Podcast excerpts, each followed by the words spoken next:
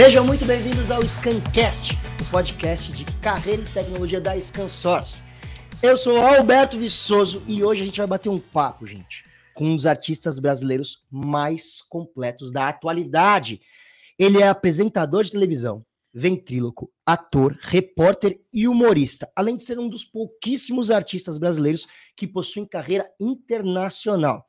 Hoje ele vai falar sobre a sua carreira, sobre como construir uma carreira internacional e vai dar dicas que podemos utilizar nas nossas vidas e muito mais coisas. Gente, ninguém menos que meu amigo Warley Santana. Aê, Albertone, cara, obrigado, viu, pelo convite, obrigado demais, estou feliz de estar aqui e vamos falar sobre a vida, cara. Tô feliz, tô feliz. É, eu acho que, cara, gostei dessa apresentação aí. Você negócio viu, é, cara. Suei pra escrever isso. Cara. é bom demais. Carreira internacional. Tenho, tenho, tenho. Tem, até que tem. Depois tem. eu te mando, aí você, você atualiza seu currículo. É, obrigado, é bom, obrigado. Muito. Manda pra gente, porque é melhor que o meu release, cara. é verdade. Muito bom. Gente, olha só. Ao final do programa, se você tiver ficado com alguma dica, alguma dica é ótimo, sempre erro as Às palavras. vezes é dúvida, né? É às, às, vezes, é, é dúvida, a palavra. Né? É dúvida. Se você tiver ficado com alguma dúvida, você pode mandar para o e-mail scancast.scansource.com que a gente entra em contato com vocês. Muito bem, não vamos enrolar mais, que a gente tem muita coisa para falar aqui. Warley, de onde você veio, cara? O que, que, você estudou? Quais foram os seus primeiros passos profissionais? Cara, eu vim de uma, uma um vilarejo, né? É muito famoso, norte-americano, que se chama Greenhouse, é, mais conhecido como Casa Verde. Mas eu, e, a, e eu, desde muito pequeno, comecei a ouvir um filme, é, vi que era uma língua estranha e falei, mãe, quero aprender essa língua porque em casa a gente nunca teve essa de, de estudar, meu pai, é, é, idiomas, né? Meu pai nunca estudou, não falava, minha mãe também não, meus irmãos também não, mas foi uma sacada que eu falei, putz, eu quero aprender, eu tinha nove anos, né? Então foi uma curiosidade, mais a curiosidade, não tava pensando, ah, vou usar isso para trabalho, não vou nada. Mas eu falei, cara, quero aprender a falar com esses alienígenas que aparecem na TV. e aí ela, ah, tá bom, quer ir num curso de inglês, a gente te, né, te, te matricula e tal, e aí não não parei mais. Comecei com nove anos a estudar inglês e foi o que me ajudou depois. Né? Falando de, de, de, carreira, de empreendedorismo, eu acho que o, o, o, marco inicial foi essa. essa... Aprender um idioma novo. Aprender um idioma novo. Nove anos de idade, você já estava se jogando essa. Caraca, muito bem. E quais foram os seus primeiros passos profissionais, cara? O que, que você. Seus primeiros trabalhos? Cara, a casa caiu, a, a empresa do meu pai faliu e a minha namorada engravidou. A minha namorada engravidou, eu, nós engravidamos, né? Uhum. E aí eu, é, aos 17 anos, ia ser pai. E aí o que, que me ajudou? Essa sacada de ter estudado inglês sem parar desde os 9 anos até os 17. E aí eu falei, cara, vou é, dar aula de inglês. E comecei a dar aula de inglês, fiz testes e tal, comecei a dar aula de inglês. E também adorei, comecei a viajar como intérprete também e, e, e me, me, mergulhei. Eu sou muito intenso, né? Que eu falo, ah, não, que é isso, é isso, blá. Eu fui comecei a dar aula de inglês na, nas escolas do CNA, depois no Senac, daí dei no seu LEP, várias, eh, né? E aí eu, eu me convidaram para ser coordenador pedagógico aos 19 anos.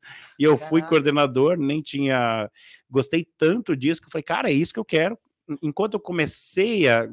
Assim, comecei a dar aula de inglês, comecei o curso de espanhol para depois dar aula de espanhol, porque eu já vi que ah, é isso que eu quero fazer. Tem um caminho aí. E aí comecei a fazer espanhol ao mesmo tempo que eu dava aula de inglês, depois comecei a dar aula de espanhol também. E aí pirei nisso e fui fazer faculdade de tradutor e intérprete. E aí comecei a dar aula de português para estrangeiro também. Daí eu falei, cara, é isso que eu adoro, gosto muito, e é isso que eu quero fazer. Então, minha primeira experiência foi ser professor de inglês. E, e, me joguei, comecei a dar aula em empresas e e foi, foi bacana, cara. Foi... Gente, ó, acompanha a hum. história desse cara. Vocês vão ver onde que ele chegou. Isso que eu acho maravilhoso. E você hoje está estudando japonês também, né? Tô estudando, tô estudando japonês, cara. Isso é, é muito doido. Bem Yoshimasu. Porque é, é cara, é o minha. Eu, a gente foi fazer a gente, um show no, no Japão com o Luiz França. e aí eu fui lá fazer, a gente fez show para brasileiros no Japão. Mas eu pirei e falei, cara, como eu já tenho a experiência de ter feito, eu vou te contar com mais calma, o show nos Estados Unidos em inglês para os americanos, falei, eu quero fazer no Japão em japonês. É o meu desafio que de legal. vida. Eu tô nesse desafio já faz cinco anos que eu tô estudando e tô pensando como que eu vou fazer. E ontem, olha como a vida é, cara. Ontem eu fiz uma, um, um jantar com uma querida amiga lá do Japão e ela e a gente falou disso. Olha que legal, cara. Olha como a vida é. E agora eu tô falando. Então a gente está marcando da, a, as datas para começar uma turnê japonesa em japonês para os japoneses, que é o é um, é um desafio que eu me coloquei e eu acho é difícil, mas não é impossível, cara. Isso que é. eu acho que é. Tô pirando nisso. É mas o problema também, quando a gente fala de um outro idioma, é a, a, cultura que vem inserida dentro desse idioma, né? Tem que... Como que você constrói uma piada? Exato, porque eu quero, não quero fazer a piada que eu faço aqui. Uhum. Qual que é a piada que o japonês ri? Então a gente tem que falar com o japonês, com o humorista japonês, entender quem é esse público, do que eles riem, né, o que eles fazem, o que eles comem. E aí, a partir disso, então esse é o desafio de achar um, um texto para um público-alvo. E, é, e, aí eu falei, putz, é isso. E ontem à noite, eu tô empolgado porque tá fresco na cabeça todo esse papo sobre quem são esses japoneses, o que, que eles querem, né? legal, cara. E aí eu quero, quero, a partir do ano que vem, começar a fazer uma turnezinha pelo Japão, fazendo show pros japoneses, não esquecendo da nossa comunidade que é enorme lá brasileira, fazer show também lá, mas aí já com o nosso. Já tá lá. É, né? já. Mas é, a, a intenção é essa. Muito legal. Sabe uma coisa que eu acho muito legal? Porque assim, é, eu sou artista comediante também, você sabe, mas como eu já estou trabalhando aqui há bastante tempo com a Scansource, então eu já vou fazendo conexões com esse mundo mais corporativo. E só o que você falou até agora, olha isso, gente. O cara teve dificuldade, mas ele conseguiu encontrar o que ele tinha de. O que, que, o que, que eu tenho? Cara, eu sei falar inglês, vou usar isso. O cara pegou o que ele tinha, se reconstruiu. E aí, como ele vai criando uma carreira, estudando o público e pensando. Isso tudo é estratégia, é saber o que você tem. Cara, isso é muito legal. É... E, e, a, e também a, acho que é a resiliência, saber que você vai errar pra caramba, que não é negócio. Porque falando assim, né? A gente fala aqui, a gente vai falar, sei lá, por duas horas, uma hora, e, e, parece fácil, né? Parece, parece um negócio. Fácil, e é, é legal que não que a gente fale a real, que não é, né? Assim, e, e aí é claro, todo mundo sabe, todo mundo tem dificuldade, todo, mas dá para passar, dá para a gente fazer. E, e, os nãos agora pode virar um sim maior depois, né? Eu, eu não, não sou o Cortella, não sou o Karnal, não sou esses caras, mas é, é mas é uma mas é uma, um, um, modus operandi de pensar na vida que é a que eu acho que faz a diferença, mais do que né, de como você encara o, o não, de como você encara a dificuldade, de como você encara a, a, a, a, maior dificuldade que você passa naquele momento e como você vai passar por ela, o que, que você vai fazer, como que você. Eu acho que o lance, né, que dizem que, é, que a, o que vale não é o que fazem com você, mas como você reage ao que fazem é com isso, você, né, é a é a grande sacada da vida, na minha opinião, assim. E eu não tô aqui como sábio, não tô aqui como um cara Sofredor, que né? sofre e que pensa assim, ah, acho que é essa sacada, né? Porque... Porque... a gente vai passar por isso, né, cara? Não, e, e alguém vai fazer sacanagem, ou alguém vai fazer uma, dar uma mancada com você, não sei o quê, mas aí é, depende muito mais de como isso bate em você do que o que realmente a pessoa fez ou vai fazer, sabe? É verdade. E você foi o oitavo elemento do CQC. Exatamente, cara. cara foi Você, legal. O sim. CQC foi uma virada de chave na sua carreira? Total, cara, porque eu pensava que eu era ator sério. Ah, é? É, eu fazia, né? Estudava no grupo Tapa, fazia peças mais sérias, assim, pelo menos achava que sim. E sempre, quando até nos curtas-metragens, todo esse pessoal me colocava num lado mais cômico, mais, mais bobo. você não mais... entendia o que estava acontecendo. eu falei, eu, eu, mirei no Paulo Altran para. Acertou no Cheguei no Rassum, de Dimocó. Mas ah, no Dedé Santana. O, e, aí, o, e, e, aí eu fui entendendo isso, foi rolando. É, e olha que engraçado, olha, Alberto, foi, olha o que aconteceu, cara. É, pelo fato de falar inglês, me chamaram para fazer um curta em inglês. Uhum. Aí fiz o curta em inglês. A produção desse curta foi trabalhar num longa em inglês, com a Paula Oliveira, não sei o que, o Rinha. Aí tá, a gente precisa de um ator, você fala inglês. Me chamaram. E aí, pro elenco principal, né? Legal.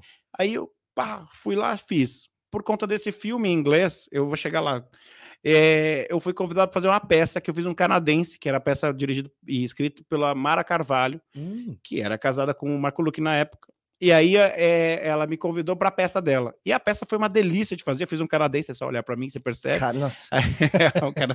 aí foi muito legal a peça. O diretor, é, Diego Barredo, assistiu a peça e me convidou para o CQC. cara. Ou seja, eu fui entrei no CQC porque eu falava inglês. Olha É, isso. é, olha que louco. Porque aos isso. 9 anos de idade você quis falar Isso inglês. é, sim, e porque. Então, e eu comecei a fazer teatro porque eu estressei de fazer tradução de tecnologia, que era muita coisa que eu fazia de TI.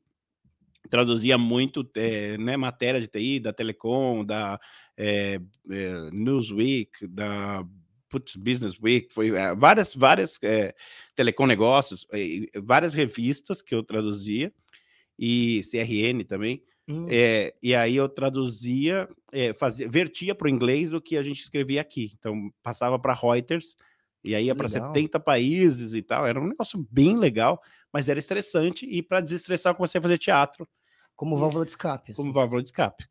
E aí, eu tinha dois meses de teatro, eu peguei o meu primeiro comercial. E aí eu falei, cara, o, o cachê que eu ganhei no comercial é, era equivalente a uns três meses de tradução. Eu falei, calma aí, cara. Peraí.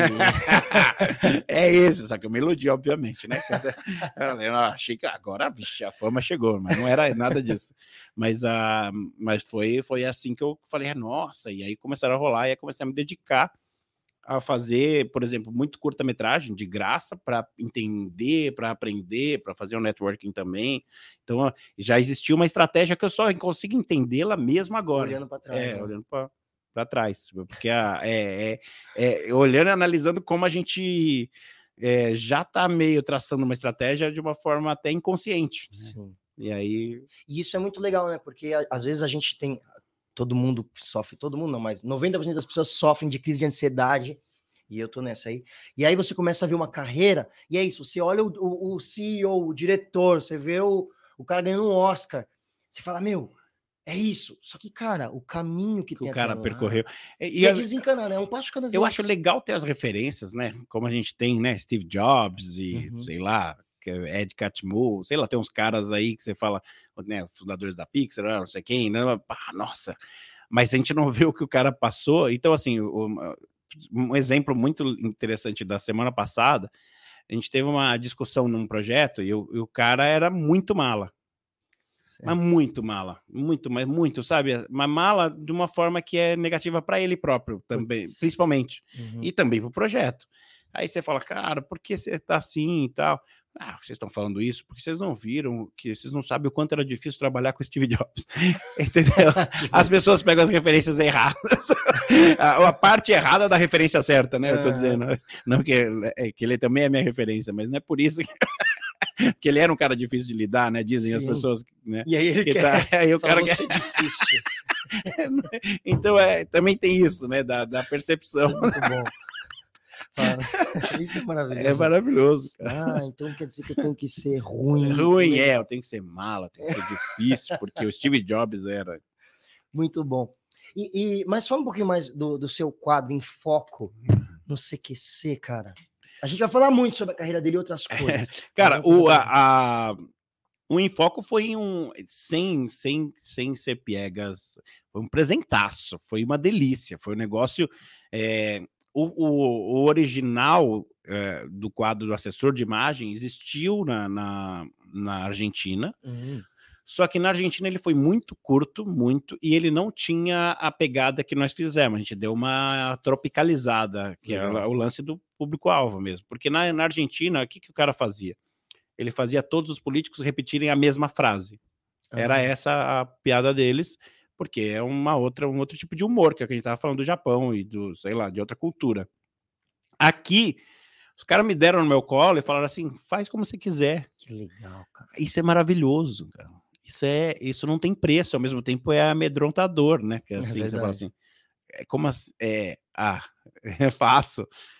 E vamos aí. E aí a gente, para quem não, né, assim, não conhece o quadro, era um quadro que a gente deixava a câmera ligada e aí a gente ajudava os políticos, né? Enganava eh, o- falando que era que eu era um assessor de imagem, que eu ia ajudar e mostrar, só que a gente mostrava o off e o on. Eles não sabiam que estava gravando tudo e eles falavam, faziam tudo que eu falava para eles fazerem, né? Então era uma Sim, e- e, maravilhoso. políticos conhecidos, né? Assim, uma galera Você pegou uns caras assim, do primeiro do escalão, primeiro né? escalão. E os que podiam, porque era ano de eleição, então teve uns que eu não pude né? Eu não pude pegar o Maluf, a Marta, uma galera não pude, mas a, o resto. E o que é legal também, Alberto, falando hoje ainda em, em fase de polarização que a gente está vivendo a gente pegou de todo o espectro político. Então a gente pegou desde a uhum. direita até a esquerda, sem, sem ver partido, Pegava sem ver bandeira, mundo, sem. É, vamos aí, ó. Tá, então, o que é muito legal, porque aí a gente estava satirizando a figura do político,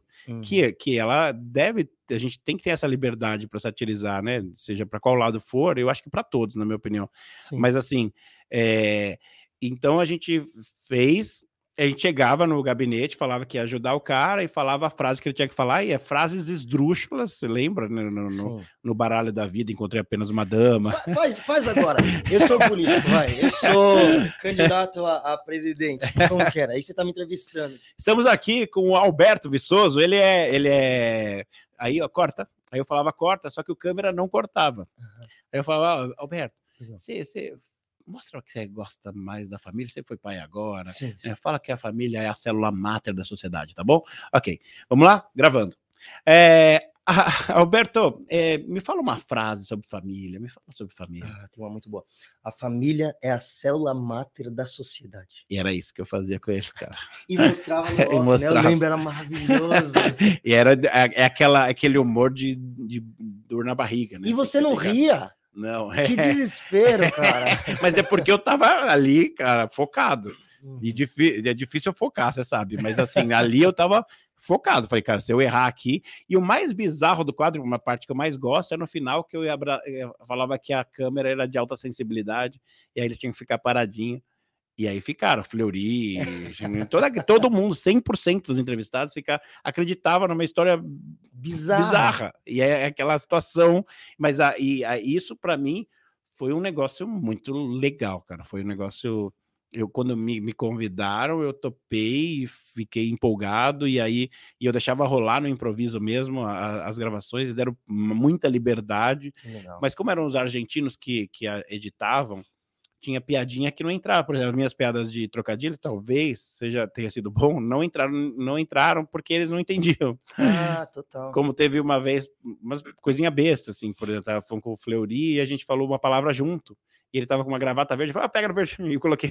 E eles não entenderam, falei, o que, que é isso? Depois a mão na gravata, sabe? Depois a mão na gravata do Fleury. Mas Muito os besterol, mais o, o, o mais legal ficou, assim, eu acho. Da, da, da... A essência ficou. A né? essência né? ficou e foi legal. E, e, você fez em 2008, né? Foi, foi no auge do CQC. Foi, né? foi. Que depois rolou uma decadência antes de acabar. Sim, quando eu saí. aí foi, É aí que foi a derrocada, dizem. Que legal, cara. Mas Não, legal, mas o programa, depois que eu saí, fez muito sucesso. Aí chegou no, no ponto, quando foi entrada da Mônica, a Mônica entrou no meu lugar, né? Hum. É, foi, ainda subiu ainda um pouco, eu acho. Foi, é, é, que mudou muito, né? No começo era porrada, era as é. coisas era, era, né, assim, confronto, era confronto direto e tal. E depois o que foi o que a galera amou, né? É, exatamente. E Pô. depois os repórteres começaram a virar meio que celebres, assim, né? Uma ah, coisa meio sim. assim.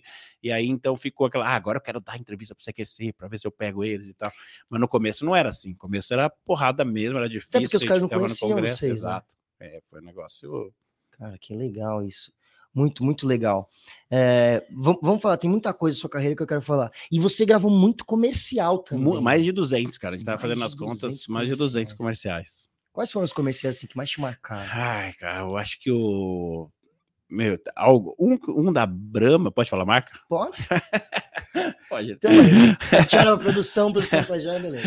O, é, o primeiro da Ambev mundial, né, foi para 30, 40 países, com, que eu gravei com o Ronaldo, fenômeno, uhum. quando ele jogava no Real Madrid. Nossa, ele não Então eu fui para lá, e eu também, cara. E aí eu fui. o Ronaldo eu... lembra disso até hoje. Lembra, ele falou que foi o melhor comercial que ele gravou. aí eu, a gente foi para lá, para Espanha, para Madrid, gravamos lá numa arena de touro, foi maravilhoso, cara. Foi esse e aí foi legal porque eu fiz lá, gravei por uma semana o comercial. Não sei se você lembra que ele driblava um touro, eu foi em 2006, acho. E aí ele a gente gravou e ele estava jogando no Real. É, e depois ele convidou para ir ver o jogo. Puta, maravilhoso. Mas assim, é, gravamos, eu voltei para o Brasil. Aí eu gravei uma participação na novela Os Ricos Também Choram. Só que aí eu tava cabeludo, assim, quando naquela época eu tinha cabelo. E foi, é, eu, é, gravei com o Ronaldo. Na volta, tinha que gravar uma novela de época, aí tinha que cortar o cabelo. E eu falei para a produção do, do, do, comercial, falei, gente, eu vou gravar uma participação aqui na novela né, do SBT e tem que cortar o cabelo. Eles falaram, não, pode cortar, beleza. Cortei. Cara, no dia seguinte falaram, a gente vai ter que voltar para Espanha que faltou cena.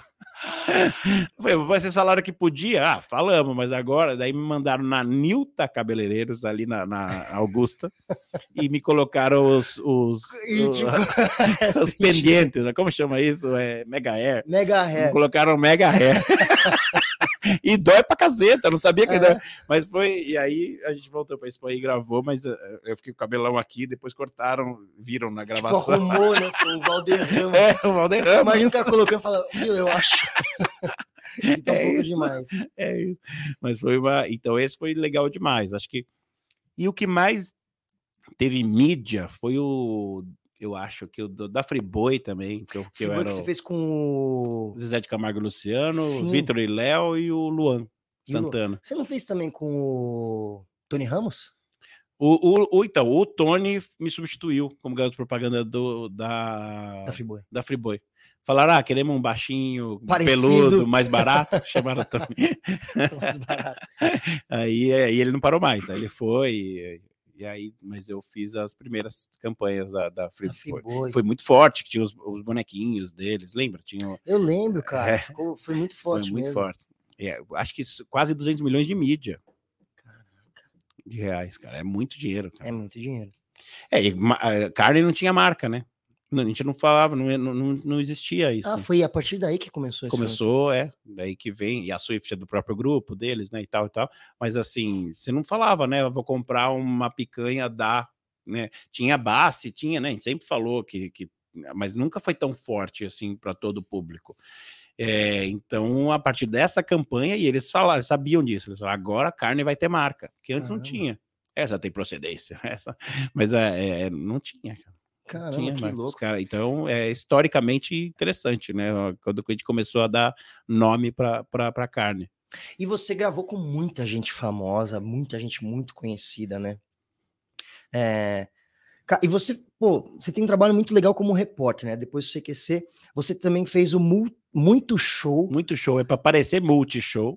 Para parecer multishow. E, e, falando rápido atrapalha. Não, é que era o Morning Show que, que veio da, acho que da Jovem Pan, foi para a Rede TV. Uhum. E aí depois passou para tarde e não fazia sentido chamar morning. Os caras colocaram muito. Muito show. Você fazia muito o show. repórter maluco. É. Eu adoro isso. Cara, é. fala, fala. Não, e você sabe por que repórter maluco? Por quê? É. então, isso é muito uma questão. Eu fui conversar com o Denis, incrível, maravilhoso, que é o, o diretor. Eu falei, Denis, cara, é, o Zé Luiz também que apresentava. Falei, gente, eu tenho uma dificuldade um pouco grande de saber o nome dessas pessoas que eu estou entrevistando. um pouco grande é muito bom. com todo o respeito, não uhum. é assim, não, pelo amor de Deus, com respeito mesmo. E eu, eu fiquei assim, falei, gente, eu, eu, por isso que me incomodou, porque se eu não tivesse nenhum respeito, ah, eu não sei quem são. Ah, tem gente que fala, ah, essas subcelebridades, ou sei lá o quê. Falei, gente, eu não sei o nome, né? eu, não, eu não tenho visto o BBB, eu não tenho, eu, eu tenho essa dificuldade. Foi uma coisa que eu abri o coração, falei, gente, eu não tenho, não estou acompanhando, não sei quem são essas pessoas que eu estou entrevistando. e eles falaram, não, então tá, repórter maluco, você não sabe nada. isso é maravilhoso. Foi maravilhoso, porque daí eu, porque isso depois de dar um fora master que eu entrevistei uma morena linda, é, uma, uma modelo brasileira, e falei assim, gente, tô aqui com ela, incrível, e eu tinha certeza que era ela. Falei com ela, a Alessandra Ambrosio. e ela fez assim, fez assim. e eu... e eu vi que ela riu nervoso, que ela entendeu como piada. E aí ficou esperando você falar o nome dela. É. Eu falei, cara, não é a Sandra Bros. Se não é a Sandra Bros, é a Daniela Saraiba. Aí eu falei, ah, Saraíba dela. Ah, tá. Achei que... Então, assim, essa situação Nossa. me deixou, sabe, essa coisa. E ó, eu não tô falando de subcelebridade, não tô falando não, disso, que eu tô falando de pessoas muito famosas, mas eu tenho essa dificuldade de nome, que eu falo, putz, e agora? Que, é, então, por isso que virou o repórter maluco, que foi uma sacada boa, porque daí eu fiquei muito mais à vontade. Nossa, falei, ah, salvou, né? se eu não sei. Tudo né? personagem, tudo personagem. Tudo personagem, é. Daí foi, foi. Entrevistei uma galera muito legal. Cara, muito legal. Você muito. entrevistou o Terry Crews. Caraca. Essa das branquelas mim... e de todo mundo odeia o Chris. Ele é maravilhoso. Cara, não sei se você lembra de uma história da Andressa Urach, hum. que ela teve um negócio na perna, o hidrogel. Sim. Então, foi, foi por isso que eu entrevistei o Terry Crews. Tan, tan, tan. Como assim, cara? Cara, era para ela, ela era repórter do programa. Ela estava escalada para entrevistar o Terry. Ela teve um problema na perna e aí, naquele dia, ela sentiu muitas dores. Foi a partir daquele dia que ela começou a reclamar e foi para o hospital. Ah. E aí, não, é, aí o Denis falou: Cara, então o Arlen me ligou coisa de meia hora, porque ele queria muito que ela fosse. E, cara, coisa de meia hora antes do Terry Crews. E aí, quando ele falou, olha, você vai, você vai substituir a, a, a Andressa, você vai entrevistar o Terry Crews. Falei, quem? Caraca! Nossa! E aí, por uma coincidência, eu tava gravando um, um merchanzinho na própria Rede TV, então já tava lá. Então, Nossa, os caras colocaram a minha roupa de Július e eu fui. você se vestiu de Július. De Július. Foi, uma, foi assim, uma experiência cara, as coisas não acontecem por acaso, né? Aquela coisa do é, ter se preparado para aquele momento em algum momento que você não sabe onde vai dar, né? A gente está falando de empreendedorismo, de carreira e de uhum. tecnologia, né? Mas rolou e eu falei, cara, vamos embora. Só que aí não devo tempo de fazer uma pauta tal, mas os meninos ajudaram, né? É, e, e, e, eles falaram, ah, faz isso, né? O, o Gueré, quem que tava no uhum. roteiro, Julião? Ah, foi o Dani Pinheiro, foi ah. o Daniel Pinheiro que, que, que fez essa pauta. Falou, cara, ele e o Gueré. Pô, faz, faz isso, Ele Fala isso no telefone, no, no, o motorista da, da Rede TV me levando. Você a caminho. Eu a caminho. Falei, cara, vamos embora e tal. Terry Crews, demais. E, cara, não só foi maravilhosa essa entrevista, como eu acho que foi a mais legal da minha carreira. Eu, eu adoro essa entrevista, porque pelo contexto e é claro, né? Ainda bem que a Andressa ficou bem depois e tal, né? Também seria muito. Pô, ela morreu. Ela, ficou, mal, ela né, ficou muito mal. Eu fui cobrir ela depois lá em. Fui, fui, fiquei na porta do hospital lá em, em, em Porto Alegre, fui, entrei ao vivo na programação para falar, dei boletim e tudo. Caraca. Mas e aí, é, cara, Terry Crews foi um cara maravilhoso, um cara super simples, que eu acho que ele ensina muito, é um cara é, famoso mundialmente, né? Uhum. E é, é, é, um cara disposto, é um cara. A gente, a gente usou, não sei quanto tempo a gente foi, 10 minutos de entrevista, o Bruto entrou no ar. Foi tudo, cara. Tá foi tudo legal. Completo, tá, né? não tá? tá? Tá. E é muito legal. É, muito legal. É muito e ele tá muito assim. E eu me senti assim, tô em casa Acabou a entrevista, a gente parou de gravar, ele falou assim: precisa de mais, cara. Vocês acham que deu certo, fiz bem e tal, sabe? Sabe aquela coisa? Eu falei, cara, é o Terry Cruz, assim? cara. O, o Terry. ele. ele... o Terry é, é, é, um. Além de ser um cara engraçadíssimo, é um, é um ser humano que tá ali disposto a te ajudar no seu trabalho. Ele não precisa disso, né? Ou precisa, né? É um outro assunto, né? Mas assim. É, a mulher dele esperando ali sentada, bonitinha, a gente falando um monte de besteira e ele ali. E depois, é, só para assim, esse pacote dessa entrevista em, em, em específico, ela foi eleita uh, entre as principais entrevistas da história da Rede TV. Que legal. Eu fiquei sabendo disso, sabe como? Como? É, sabe, você tem o Google Alert que aparece? Aí apareceu que ia aparecer, que ia, ia, ter o um especial de 20 anos da Rede TV, 25 anos, 20 anos tem a Rede TV, das principais entrevistas, e tava lá meu nome, e eu falei, nossa, e aí eu assisti o programa, e aí tinha, teve, teve essa matéria, represaram, e aí foi nossa, fiquei muito feliz, cara. Muito, muito, assim. Que legal. E... Vocês podem assistir, joga Warley Santana no YouTube e tem muita coisa muito legal. Vocês precisam Terry Chris, Terry. E, e, e, é engraçado, que história engraçada, né? Assim, meia hora. É, foi um negócio muito louco. Foi um negócio muito louco. Que, que mas tá preparado para você nem saber para quê. é, tá a gente tem que estar. Tá, eu acho que é, ah, dessa história de estar preparado sem saber para quê, eu acho que eu tenho algumas histórias que rolaram, principalmente é, uma outra que para mim é a mais marcante, que eu fiquei mais nervoso, e eu não tô falando do show do Alice in Chains ainda, né? assim, Nossa, que isso é maravilhoso, mas a gente É. chega lá também. mas foi assim, um, um amigão, Cadu Cortez, ele era, ele faleceu agora, mas ele era repórter, né, é, esportivo, e ele estava cobrindo a Copa Davis, Hum. na, na- na- em Orlando, acho, sei lá. Aí ele falou, Warley, não vai dar para eu pegar um job, te indiquei. Só falou isso, e eu tô na correria aqui porque eu tô cobrindo a Copa Davis, eu tava na Copa assistindo, sei lá. velho. Aí eu, naquele momento que ele mandou mensagem, aí eu falei, ah, beleza, ó, vai entrar em contato um cara do, do Chile. Eu, ah, legal, vai ser alguma coisa de tradução de espanhol para ajudar e tal. Falei, ah, tô dentro, cara. Eu falei, ó, já falei então que você tá dentro, beleza. O cara me liga e fala, Warley, manhã Isso é muito bom.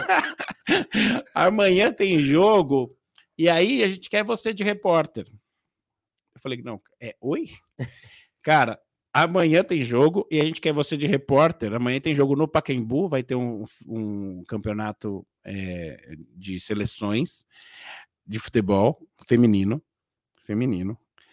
E são as e vai ter um, um torneio e a gente quer você de repórter de campo. Que legal, né? Legal, cara. Em espanhol, ao vivo, pro Chile. Pra Chilevisión, que é a maior né, do Chile, é a Globo de lá. Cara, e Tino você Marcos. nas calças. Cara, eu não sei, não, nem chegou nesse ponto. Falei, cara, eu não tenho noção do que tá acontecendo. Mas eu falei sim. Falei, vamos. E aí o negócio de estar preparado. E aí a gente chegou lá, e aí tinha Brasil e Argentina, e o, o- era um torneio de quatro seleções, era Brasil, Argentina, Chile e Costa Rica. E aí o primeiro jogo era Brasil e Argentina. Eu achei que eu ia cobrir Brasil e Argentina, e eu me preparei para o Brasil e Argentina.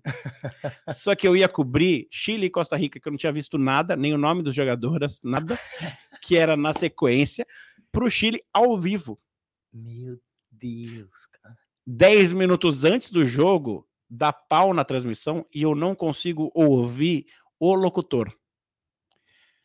Aí, olha o que acontece, cara. Além de falar, para pra pensar, é uma língua estrangeira, Uhum. é ao vivo, é pra TV e é, é, fora todos os jargões, eu liguei pro Dollins para me ajudar em jargões de futebol, essas coisas, cara, que, que, que- como que fala, por exemplo, tempo regulamentar, co- como que fala o tempo extra, por exemplo, que é propina, eles falam propina, Propina. do, do minuto de propina e tal. é.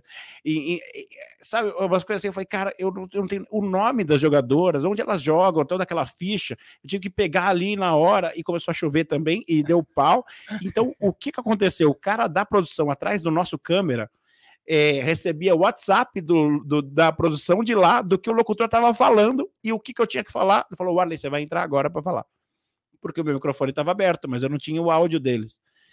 E aí, o que, que você vai falar, cara? Do jogo, você vai analisar um jogo Caraca. em espanhol ao vivo, sem escutar o cara que tá falando com você. Foi bizarro, de maravilhoso e de nervoso e de. Sim, amigo, eh, el juego está muy bueno. Es que. Não tem que falar. La pelota está rolando hacia a aí, a derecha, pelota, hacia o balão, é, sabe, o vocabulário, Sim, como, é, é, como, que você- como que eles falam no Chile. Como que- então, essa coisa, né? cara, imagina, aí no final, é, no final do primeiro tempo, é aquela é invasão no campo e você vai falar. coisa. Aí- mas aí eu tava mais em casa, né? Pela experiência de CQC e de muito show e tal. Mas mesmo assim. Na- e ela fez o gol, da, da- o primeiro gol do primeiro tempo foi nos dois minutos de acréscimo. Eu falei, hum, com dois de propina, hiciste el gol, que bueno, não?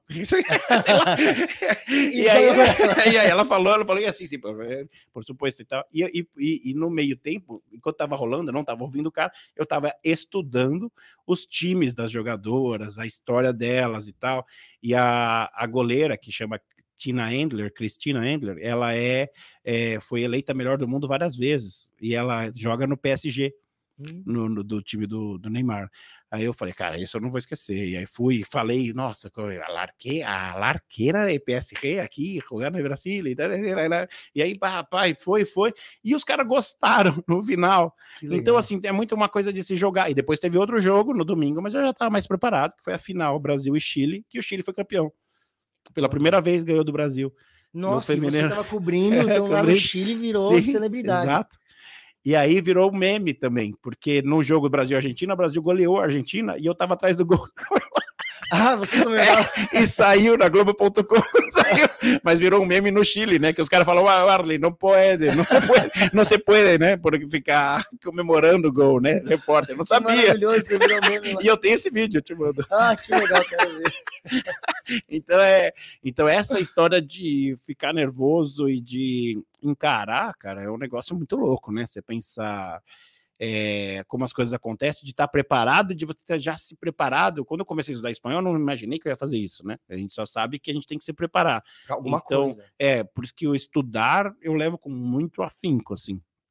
E não, não trago esse peso de, ai, não, eu tenho que ser muito. ah", Não, você, só você não parar de estudar e de ser curioso e de começar, né, se for é, pensar num- numa forma de viver e dando dica e pensando num retorno é, em algum momento, você está preparado para isso, é, é incrível, assim. Cara, que E essa experiência foi maravilhosa e foi difícil e foi a maior audiência do, do- porque é a Globo de lá, então foi assim 32 pontos, uma coisa bizarra assim. Que né, é- Você, você fez mais coisa depois no Chile, não fez? Fiz pro para Colômbia, fiz o Colômbia. fiz o esse programa do é, caramba, como canta comigo, Sim. eu fui jurado em espanhol. É por isso que me chamam de ar aleatório, né? é, é, é, eu fui jurado, sim, fui jurado do, Do Canta do Comigo. Canta Comigo versão espanhola. É versão colombiana. E aí você ficou lá um tempo gravando? Não, a gente gravou aqui. aqui. Por isso, sim, gravamos aqui. A galera veio toda de lá e eu fui convidado para ser um dos jurados. Que legal, cara. E aí, alguns outros atores, algum, é, por exemplo, aquela menina que é. Putz, esqueci o nome dela agora, cara, mas é que ela faz. Ela é jurada também no SBT, ela é gringa. Ai, esqueci o nome dela, cara. Mas ela, ela foi, ela tava lá também. Aqui pra produção. É, bom, não sei. É, e ela, ela faz, fez o Ídolos, fez alguns outros programas. Ah! É, Cara, ela também era, ela fala, ela é, não é nem brasileira, ela é russa, mas ela fala espanhol perfeito, fala português perfeito, né? e ela tava lá também como, como E é isso, jurada. né? Putz, e é isso que é legal, porque você. As, as oportunidades te procuram. É, então, tá preparado. Eu, eu sou, assim, é, sem polêmica, mas eu sou muito passivo, cara. Muito. Da, da, tudo que eu. Tudo, tudo. Eu tá, a gente chegou à conclusão que 98,7% do que eu fiz foi indicação. Que legal, cara. Tudo. Então, isso é muito louco, né? Porque é. É, é um negócio que eu até eu me assusto. Eu falo, então eu não vou atrás das minhas coisas. Talvez não. Ou vou de uma outra forma, né? E vou, vai rolando. É, tipo, o seu trabalho se vende, né? Isso é muito É. legal. Mas é uma coisa que, assim, às vezes você se assusta. Fala, cara, e, a- e se não se vender mais? Eu também tenho insegurança. Não é que é, né? Ah, não, o cara do Chile vai me ligar amanhã, né? Você fala não assim, sabe, cara, e aí? Foge do controle. É. Então tem que ter equilíbrio. Pois não, pessoal? Lola, meu Nick. Lola, meu nick, a Lola. Ah, um beijo pra Lola. Não, é, você é inesquecível, seu nome é não. a Lola, aliás, é, chamar ela aqui é legal, porque ela é bem bacana, cara. Ela tem bastante história. Cara, que legal. Verdade. legal. Boa dica. Ó, já anota aí, hein, Fê? Convidá-la. Meu- Já anota aí, hein, Fê? Convidá-la. a Lola, meu nick, ela é muito incrível. E o Arley, cara, eu vou até mudar um pouco aqui a ordem das perguntas, porque tem uma aqui que eu sei que a gente, meu, vai mergulhar nela. Mas você fez muita participação também em seriado e em, em filmes também, né, cara? Sim. E a série, cara, Desencontros na Sony, que foi, cara, foi um. A gente não esperava, quer dizer, pelo menos eu não esperava. Foi, eu- é, o que acontece? São, tinha o Paulinho Vilena, a, a Ayala, a, uma galera. A minha, o meu par romântico foi a Paola Rodrigues, incrível atriz e tal. Cada episódio, um casal é principal. Que legal. E até teve um lance de, de audiência depois que falaram e tal, mas isso não vale nada, né? Mas assim, o que eu tô dizendo que foi bacana, porque eu acho que foi o mais visto, o nosso, segundo, sei lá, o pessoal lá de dentro, mas só, só, mas é uma coisa para se comemorar. Uhum. Mas assim, que foi uma delícia fazer uma comédia romântica e foi, cara, demais. E, na- e a Sony, eu acho que ela reprisa até hoje. Passa na Sony, passou no TNT, passou no, é, ficou um tempo no Netflix. No Netflix, acho que ficou, é verdade. É, e aí, cara, foi uma delícia. Uma bom demais. Depois, na própria Sony, eu fiz um outro que se chamava, que era dentro do elevador, que era Cabe Mais Um. E era com o tio Sukita. Ah, sim. Maravilhoso, né? Era, é, e era toda a história se passava dentro de um elevador de uma empresa e as fofocas, as coisas, as, as trairagens, as coisas, tudo acontece. Maravilhosa essa ideia. E aí eu, eu, eu tive o prazer, um elenco incrível, mas tinha né, o, o tio Sukita e tinha a Marta, que é a, a voz da Dona Florinda, né? Ela é a dubladora ah, da. Então, então tem cenas, inclusive eu com os dois, que é muito engraçado. E como você vai, né? Você ouve a Dona Florinda não desconecta nunca, né? E aí o tio Sukita dentro do elevador. A Dona Florinda e o É, tio fala, Cara, mas foi uma experiência maravilhosa. Assim, foi um aprendizado assim com essa galera, é, né, muito experiente, muito muito rodada no bom sentido, Putz, assim, cara. de, de coisas incríveis que eles já fizeram. E tava ali gravando com os caras, e foi, foi demais, cara. Foi uma... Eu fiz também o, uma participação no, no, no- num- numa das séries do Danilo, que foi o Politicamente Incorreto, Hum. Que eu fiz um repórter do, do DQC, que legal. zoando ele, e foi legal. É, De série, acho que foram essas, né? Ah, não, a da, da, a da Hebe também, da Globo. Ah, a Hebe eu fiz participações lá. Que Foi legal. legal, cara. foi legal. Que Foi legal. legal. Pô, A Hebe foi. E aí, é, contracenei com a própria Andrea, né? Beltrão. Então, assim, dirigido pelo marido dela, né? O Ricardo. é, Foi incrível, cara. Uma, que uma experiência. experiência maravilhosa, assim. né? É que você vai. Eu que sou muito desligado, assim, Roberto. Eu não fico muito pirando nisso, sabe? Isso também é legal, né? De fazer o negócio, Deixa legal, rolar, passou, é, foi legal. você fica Não fico. Uau, né? Foi... Tem gente que fica vislumbrado. É, e aí, exato, não, eu que acha que agora é, exato. É, é. putz, isso mata. Por exemplo, o Terry, ter entrevistado ele, me traz um calorzinho bom, cara, que delícia que foi. Mas agora eu quero entrevistar. Entrevistei os caras também do é, é, X-Men, né? Júlio? Do o James McAvoy, o, Que legal. quem mais? O, o Patrick Stewart. Você E aí, sim, também. Pelo- não- pelo Muito pelo, Show pelo também? Muito Show também. Então, assim, é muito legal isso, cara, mas eu quero mais é ir para frente. Vamos lá, quais são as Qual próximas? próximo, é, né? depois alguém conta isso num doc, num livro, sei lá, ou não, ou, Ou no. Wikipedia, ou sei lá. Pega os podcasts junto, né? É, mas agora é bola para frente. Isso, isso, isso eu acho que também é uma questão de passou, passou, você quer ser passou, não sei o que passou, papapá, passou, e nós estamos aí, cadê? Cadê a próxima? Estou me preparando para ela. Quero entrevistar alguém do Japão em japonês, quem sabe, né? Sei é lá. Hum, Daqui cinco anos você tá aprendendo árabe e É. vai saber, né? É, Mas isso é muito legal pra gente pensar também, né? Para as nossas carreiras sempre, né? Tem muita gente que fica pegado a um sucesso do passado e parece que e o princípio, mais... não, mas acho que é assim, cara, é pior, não querendo de novo ser o Cortella, não, não. não, é. mas assim, a gente se apega ao sucesso dos outros, cara. Olha que viagem. Cara, olha, cara, Vai, Ó, completa. a gente se apega ao sucesso dos outros. Ele nos incomoda, a Uhum. gente baseia a nossa vida no sucesso, na- no andamento mas não sabemos qual que é. Na realidade, é, eu falo, brinco que é o, é o lance do iceberg, né? Que é uma, uma coisa que, que até o, o Júlio Wong, um filósofo famoso, né? Falou do- fala do iceberg, que as- a gente só olha a pontinha, mas não tem noção do que a pessoa passou É. que- do que tá ali é, embaixo, do como ela tá fazendo aquilo, se ela tá curtindo ou não. Isso não tem, a gente não tem esse controle. Uhum. Sai, Não cara, olha pros não olha para os seus sucessos passados, só como é, stepping stones, né, como passagem, como, como degraus. E, e, e não olhe para o sucesso dos outros, porque ele vive outra vida, ele tem outra situação, ele tem outra. Se eu for pensar nisso, cara, a mesma coisa. Agora, você fez CQC, mas olha onde tá o Danilo, onde tá o Marco Luque, onde tá. Tá, cara, legal demais. Torço por eles. Mas eu tenho que trilhar o meu caminho, cara. Se eu ficar nisso como um sapo na luz, ficar, é, aquela coisa de ficar meio sem saber o que fazer, eu não vivo. Eu tenho que viver e atrás dos meus sucessos, que podem ser mínimos, que podem ser grandes, que podem ser, mas são- todos eles são passageiros, mesmo os Totalmente. grandes, mesmo os pequenos. Então, é ter essa consciência, e, e, é, eu acho que é a coisa mais importante para qualquer carreira, cara. Porque você olha assim, ah, eu quero ser CEO, ah, mas o CEO tal fez tal coisa, eu não sei o que, eu quero ser gerente de logística. Ah, é, vai no tatu, o que, que você precisa para isso? É se isso. prepara e chega lá, cara.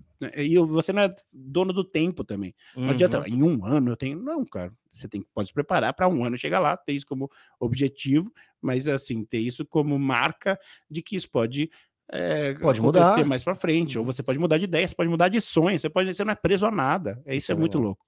Isso. isso é muito bom que você está falando, porque eu, eu, concordo muito e sempre penso isso. Cara, o caminho do outro nunca vai ser o seu caminho. Nunca. É impossível. Nunca, impossível. É impossível. O cara pode estar sentado do seu lado todos os dias, mas o caminho dele é diferente do seu. Totalmente. E se você ficar olhando o caminho dele, você não faz o seu. Exatamente. É isso. Cara. E Muito... você tropeça, porque você está olhando para o caminho do outro. e não adianta, né, cara? E, e você tá no, no, Marighella, cara. Esse filme polêmico que saiu agora, dire... direção cara, eu fiz uma participação eu tinha um papel que tinha uma fala, ou duas falas. Eu adorei, que eu era o piadista do trem.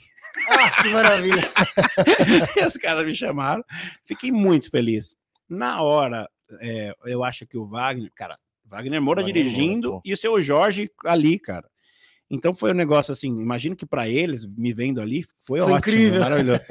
Mas assim, uma baita experiência de ver aquilo, cara. A gente pagaria para estar ali, eu dava ali trabalhando, mas o meu papel ele foi diminuindo, como sempre acontece comigo em alguns longas, assim. Hum. É, aconteceu isso também no outro, depois já te conto. Mas assim, é, o que aconteceu? Ele decidiu fazer um, um plano sequência, onde seria a minha cena. Hum. E nesse plano sequência ficou tão lindo, né? Pelo menos eu não, não vi o filme ainda, é um, esse meia culpa, mas eu não, não consegui ainda.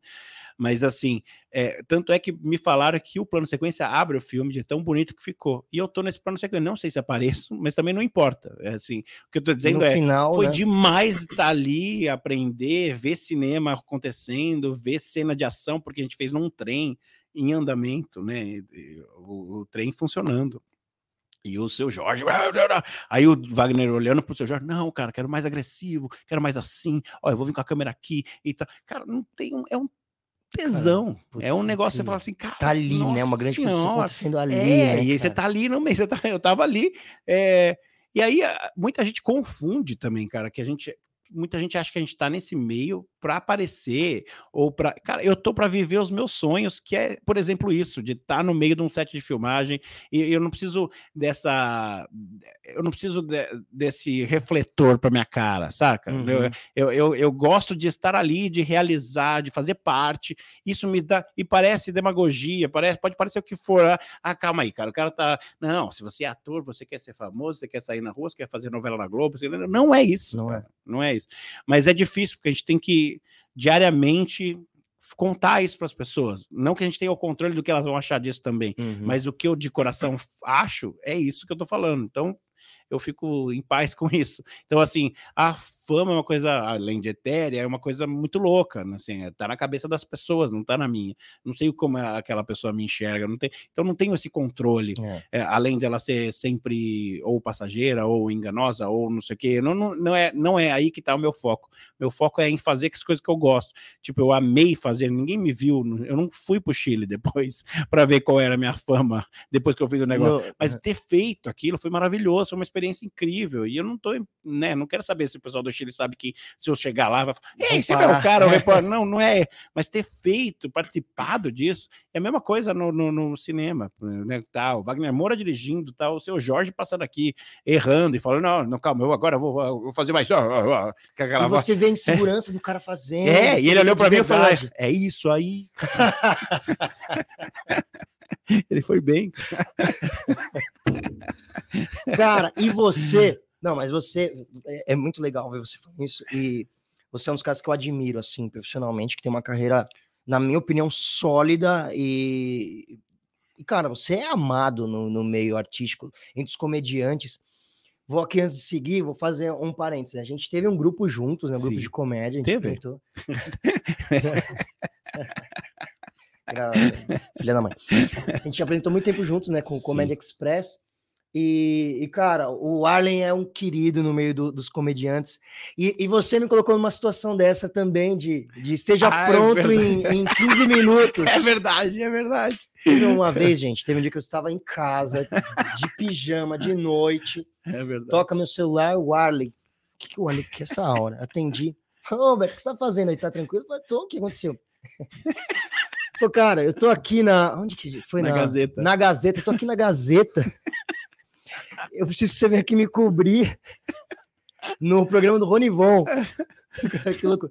Você vem, topa, você tem que estar aqui em 20 minutos. Eu falei, não, beleza, eu vou. E aí eu cheguei lá e fui jantar com o Ronivon. cara. Maravilhoso, né? Maravilhoso. Quem que era o outro convidado, você lembra? Cara, eu não me lembro.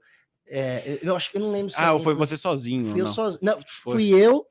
é, Fui eu sozinho com o Ronivon e tinha um cara cozinhando. Ah, então, é tinha, isso. tinha um- maravilhoso. um, um sim, cara sim. cozinhando.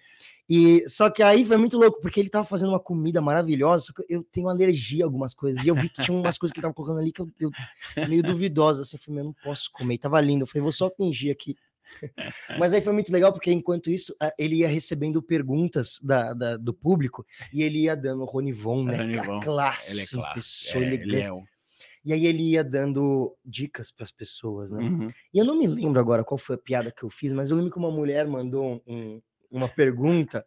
é, ela tava com uma crise no relacionamento e eu fiz uma piada, era uma, era uma piada. Aí o Ronivon fez assim, não, mas.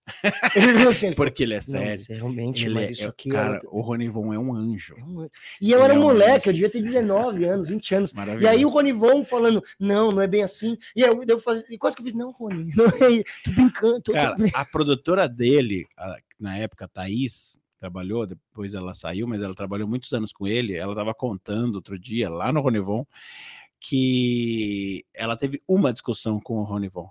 Uma. Eu falei, cara, sério? Sério. Sabe o que foi? Menina, tira o pé da mesa. foi essa. foi isso. Foi isso. Então é assim, o cara é um lorde, um é um cara maravilhoso, assim, todas as vezes, né, que eu estive lá foi demais. Eu lembro dessa época que eu fiquei assistindo no backstage Foi. ali, né, eu tava lá. né? Você tava com problema de contrato, né? É, eu tava, eu tava na Band e eu não, foi em 2010, acho. Acho que Depois foi. Eu tava na Band e eu não podia, não tinha autorização para dar entrevista pro Rony. Só que quando me ligaram, eu falei, vou, vou. Vou, tá Hum. bom, nem me lembrei. Aí quando eu cheguei lá, e a primeira pessoa que eu pensei, Ah, Ah, é moleque. cara.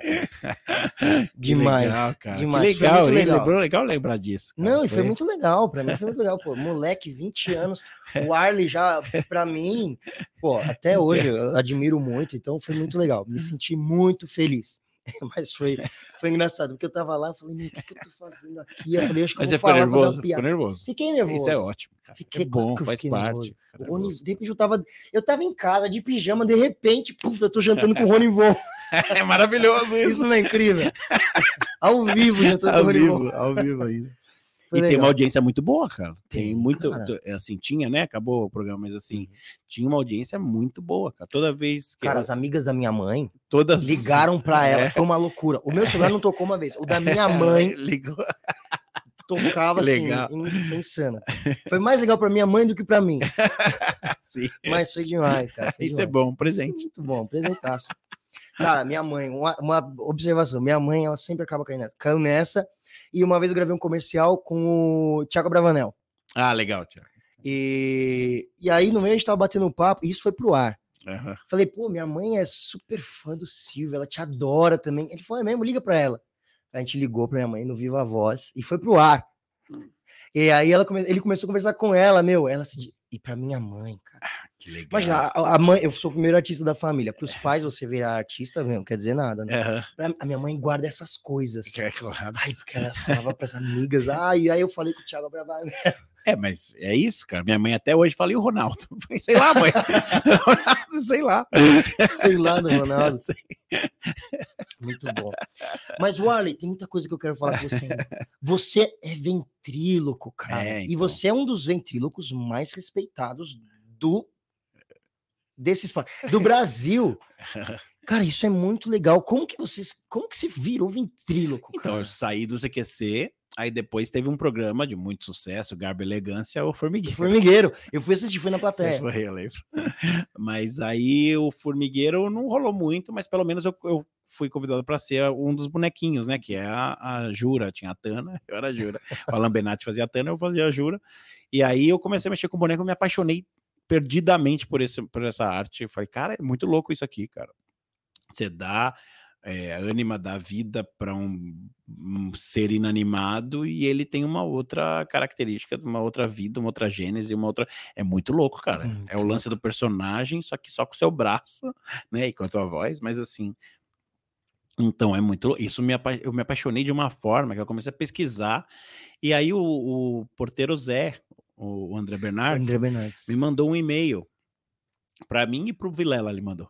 Hum, Falou: olha, Warley, dá uma olhada nisso. E era o Jeff Dunham, cara. Jeff Dunham. E aí eu falei, cara, nossa, impressionante o que esse cara faz. E era stand-up com boneco. Eu já estava trabalhando, né? Estava fazendo stand-up já por conta do, do CQC, né? Que você entra no CQC, você é obrigado a fazer. Tem que fazer. Ainda mais naquela época, né, cara? Eu, lembro, teve, a gente fez muito show junto, né? Uhum. Mas assim, te- teve uma sexta-feira que eu fiz quatro shows, cara. Fui- fui indo de bar em bar, né? E, eu deixando a vida me levar. E aí eu aí e, e aí eu comecei a pesquisar e vi que tinha um encontro de ventrílocos nos Estados Unidos. E eu fui atrás disso e conheci o Jeff, né? Logo de cara. Entrei no hotel, peguei o elevador, imagina quem tava lá, cara. Não acredito. Quem? Jeff Dunham. Não, o assessorista. não, era o Jeff mesmo, cara. E aí conheci ele, o Dan Horn, que é um outro cara incrível. E eles estavam ali acessíveis. Assim, um cara que ganha 100 milhões de dólares ano, né? E aí você fala, cara, o cara tá aqui comigo no elevador. E aí você começa a trocar ideia. Depois a gente, né, pegou uma certa amizade. Eu digo isso porque tem um respeito, né? Aquela Uhum, coisa ainda legal. tem de uma conver- É, eu acho. E aí eu. E aí eu tive a oportunidade de trocar ideia, de pegar dica, de falar com esses caras. Terry Fator, que é o outro que ganhou o American Got Talent, que é incrível, que tem o show dele em Las Vegas, que lota, né, assim. Então é, é- é esse acesso a essa galera, eu tive de uma forma que eu não esperava, cara. Imaginei, putz, será que eu vou conseguir um dia tirar uma foto? Não, eu tava trocando ideia com os caras, sabe? falando demais. e vendo. E o cara, não, falando, teve até o Dan Horn, falou, cara, quer umas aulas? Eu falei, cara, quero. E ele deu. Sabe umas coisas assim que você fala assim, Não é possível. Cara, não é possível, não é possível. Mas tudo por conta de um estímulo a essa arte que, que não pode morrer, sabe? É uma coisa Uhum. muito antiga e que voltou agora nos Estados Unidos. No Brasil ainda engatinha, né? Nós temos. Agora a gente tem um grupo de ventrílocos, tem uns 30 caras, assim. Mas você vê que é, é- é muito nicho, né? Assim, para mídia mesmo, de, de, de que aparece, é mais o Iaco e eu, assim, né? Tem, tem é, o Diegão, às vezes. Então, Mas assim, não é uma coisa. começaram há mais tempo, né? Você e. Não, mas tem gente que tem há muito mais tempo que a gente. É isso que é interessante. Mas faz só para criança, tem gente que só faz na igreja, tem gente que faz só no circo, tem gente que faz. Então, assim, tem um- um- uma galera aí por trás que já faz há bastante tempo. Tem o Augusto Bonequeiro, que é uma referência, que faz há muitos anos lá, mas ele faz mais no Ceará, embora ele seja de Pernambuco. Então, assim, mas é um cara maravilhoso, Mabai, ele tem o boneco fuleiragem que é incrível. E ele faz há muito mais tempo que a gente. Então, assim, é, é muito louco isso, né, cara? A gente entrar nesse mundo que é admiravelmente novo para mim, assim, tô só há 10 anos nisso. E, e 10, 11 anos, né, Julião? Por aí. Só que também foi meio meteórico o negócio, foi acontecendo, foi rolando, foi, né, fui convidado depois dessa vez que eu fui nesse encontro de ventríloco, vocês já me convidaram para fazer o show lá, né, com a, com a Cara, com, com o Jeff Dunham mesmo, né? Que ele fez, ele abriu, fez o Ahmed, e aí depois eu fiz, e eu finalizo o show ainda. Em 2014 foi isso. Aí- isso foi. Gente, esse homem tá aqui sentado na nossa frente. Ele abriu o show do Alice. Ah, não, então Chains. isso foi outra vez. Isso Ah, foi isso foi outro. É, o primeiro show foi o show pro público O primeiro foi americano. do Jeff Dunham. É, O Jeff sim. Dunham, pra quem não lembra, é o Ahmed, é aquele Silence I Kill You. É, exato. Cara, ficou muito. E isso viralizou aqui no Brasil. né? Muito, no mundo inteiro, cara. Ele vem de shows, quando ele vai, ele prefere ir para países onde você fala inglês, né? Obviamente. Mas ou se- onde se, se entende muito bem, que ele foi para Holanda, foi para os lugares. Mas é sempre 20 mil pessoas, 30 mil. Depois a gente acabou indo em shows dele, é, outros shows que ele faz só dele, que lotou estádio, cara. Ele lota estádio. É um cara, é, é uma, é É um uma, absurdo. é um né? absurdo. É um absurdo. É um absurdo. E aí, num, é, certa feita, como, como diz o seu Jairo, certa feita, eu esti- estava. é, eu fui para lá e para gravar uma matéria pro Fantástico, Hum. que já é sensacional. Você fala assim, cara, o Fantástico foi me acompanhar, o Felipe Santana, que é o, o repórter que está lá nos Estados Unidos e tal, eles foram comigo para o encontro de ventrílocos, que eles queriam conhecer e tal, e eu era o Cicerone deles. E aí, aquelas coisas como que a gente fala, né, por acaso, estar preparado e tal, essa é a história, hein, cara, calma. Essa, eles falaram assim, Warley, a gente vai gravar contigo aqui uma matéria pro Fantástico, e, cara, é fantástico, Globo, você falou, cara, só que a gente precisa que você traga um boneco do Brasil né? Porque a gente quer te acompanhar, quer fazer coisa com boneco e tal. Eu falei, cara, vambora, vamos aí. Eu vou levar, levei o Plínio. Eu não ia levar, porque eu só ia pro, pro encontro de ventrílocos ia fazer o, os cursos, as coisas. E ele aí ele falou: não, traz. Aí eu levei. Aí gravamos a matéria pro Fantástico. O Fantástico foi embora. E aí tinha só o domingo para ficar lá e ia voltar para cá na segunda. No domingo, andando por Cincinnati, depois que eu tá extasiado, eu falei, cara, gravamos uma matéria pro Fantástico. Ai, tem um dia aqui para ir, no... dar uma para ir fazer compras. É, para entender o que aconteceu, assim, né? Porque, caramba, o Fantástico veio aqui. Aí eu achando que era a maior surpresa da viagem, que era o Fantástico, que era legal demais, né? Com todo respeito ao Fantástico, foi legal demais, mas tinha algo a mais para acontecer, muito mais legal, na minha opinião. E aí eu tava andando, o Júlio e eu, andando pela, pelas ruas errantes de Cincinnati. e aí eu, eu sabia que ia ter show no, do, a gente viu, né, no teatrão lá, que ia ter show do Alice in Chains no dia seguinte. E aí a gente andando, andando, a gente viu uns caras na rua, eu falei, cara, eu acho que são os caras do Alice in Chains. Cara, não é possível. aí o Júlio, será? Eu falei, é, cara, eu não tinha certeza, mas eu falei, vamos lá, né? Aí a gente rodou, rodou, rodou. Aí eu não tinha coragem de pedir foto. Aí o Júlio falou, cara, vai lá, pede foto. Porque ele acreditava que era. Eu, porque eu tinha falado, mas eu não estava acreditava. Tava naquela. E aí, quando eu fui, cheguei, fui pedir foto. E eu, can I take a picture with you? E aí tinham seis caras, era tudo road, é tudo os caras que trabalham com os caras. E saiu, ficou só um, que é o que eu tinha reconhecido, que é o Sean Kinney, que é o Batera. Aí eu falei, aí eu tirei a foto com ele. E o Júlio teve uma sacada, cara de ao invés de tirar foto, ele filmou. Olha que louco isso, cara. Porque ele não sabia mexer não. com o celular, tecnologia. não, então ele, ele filmou e olha que louco, cara. O cara fala assim, where are you from? Falou, Brasil. Da onde você é? Brasil. Aí eu falei, e ele, o que, que você faz, cara? A última coisa na vida eu ia falar que era ventríloco, porque eu ia falar, I'm an actor, né? Sei lá, sei lá. Aí o Júlio, he's a ventriloquist. Deu gritando. Aí, cara, a hora que ele fala ventriloquist, é, a hora que ele fala a palavra ventríloco, a feição do cara muda. Do Chan. Eu não sei qual foi a história, qual é o Xanda, né? Assim, o que, que, rolou, uhum. que memória fez com que o cara, a memória afetiva, ele fez assim, Oh, sabe quando parece se fosse fazer numa num, num filme ser uh, sabe o cara olhou apaixonado falou assim, é você é o ídolo. É você é ventríloco falei sou ele cara o que, que você vai fazer amanhã? Falei amanhã a gente volta pro Brasil aí ele ficou visivelmente chateado e falou assim ai que pena eu falei calma. Por quê? Você podia abrir nosso show meu Deus Aí eu falei, cara, não, calma aí. Abri o show do Alice in Chains aqui nos Estados Unidos com meu número de ventríloco. Ai, bora. Cara. Vamos. Yes, vamos aí. Mesmo, mesmo. Posso cancelar o fly, o voo, posso pegar outro hotel. Resolvo. Posso. Pode, sim, você vai abrir, cara, vai ser legal. It's gonna be cool. Pá, então, ó, amanhã você fala com esse cara aqui. Pá, pá, pá, tu, São muitas emoções, né? Abrir o show dos caras. Pra abrir o show já era uma emoção. A outra é, e agora?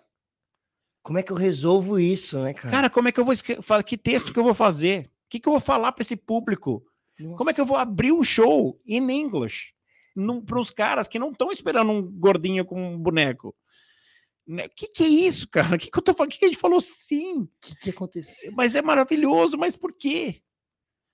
Nossa. Aí eu falei, cara, eu não sei o que a gente vai fazer. Aí o, o no papo com os humoristas no, no, no, no, WhatsApp, no grupo, falei, gente, eu vou fazer show para assim Aí o, o, o Vitor Sarro, ah, eu pra Madonna. E eu, aí ninguém acreditou. Aí o Gueré teve uma sacada e falou: Arley, faz trocadilho, cara. Porque não dá para fazer os textos que a gente faz, né? Não dá. Não dá. Tipo, Plínio, o que você foi fazer na escola hoje? O que você aprendeu na escola hoje? Ah, aprendi a escrever. Ah, aprendi a escrever. Nossa, o que, que você escreveu? Não sei, não aprendi a ler. Não dá para fazer isso na, no, no show. É, os caras esperando a banda, e nem era a cidade deles, né? Era em Cincinnati, os caras são lá de Seattle. Blá, blá, blá. Então, assim, imagina aquele público tesão de ver os caras, e eu tava ali e abri um cara então, só que a gente tem uma sacada que eu acho que eu tenho um orgulho tão grande disso, cara, que foi. Tá. O, o, o Gueré falou pra gente fazer trocadilho. E aí eu pensei, cara, a maior música deles, pelo menos a mais conhecida pra gente, é Man in the Box. Uhum. Ah, Man in the É eu tirar o meu homem da caixa. Já foi. Só que eu, antes disso, a gente, 10 minutos antes, o cara fala, o produtor fala, cara, não dá para vocês filmarem, tá? Falei, não, cara, se a gente não filmar, nem a gente vai acreditar que a gente vai fazer esse show. É, ninguém vai acreditar. Ele falou, é, por lei não pode. Eles, né, são bem... Mas, se entrar como performance, pode. No palco. Eu falei, cara, como é que eu vou fazer isso? Aí eu olhamos pro Júlio. Júlio, vai aí, né? aí o Júlio, putz, então tá. Então ele vai, a gente vai fingir que faz parte da performance, ele entra e filma tudo. Ah, e aí ele ficou tipo como se fizesse parte. É.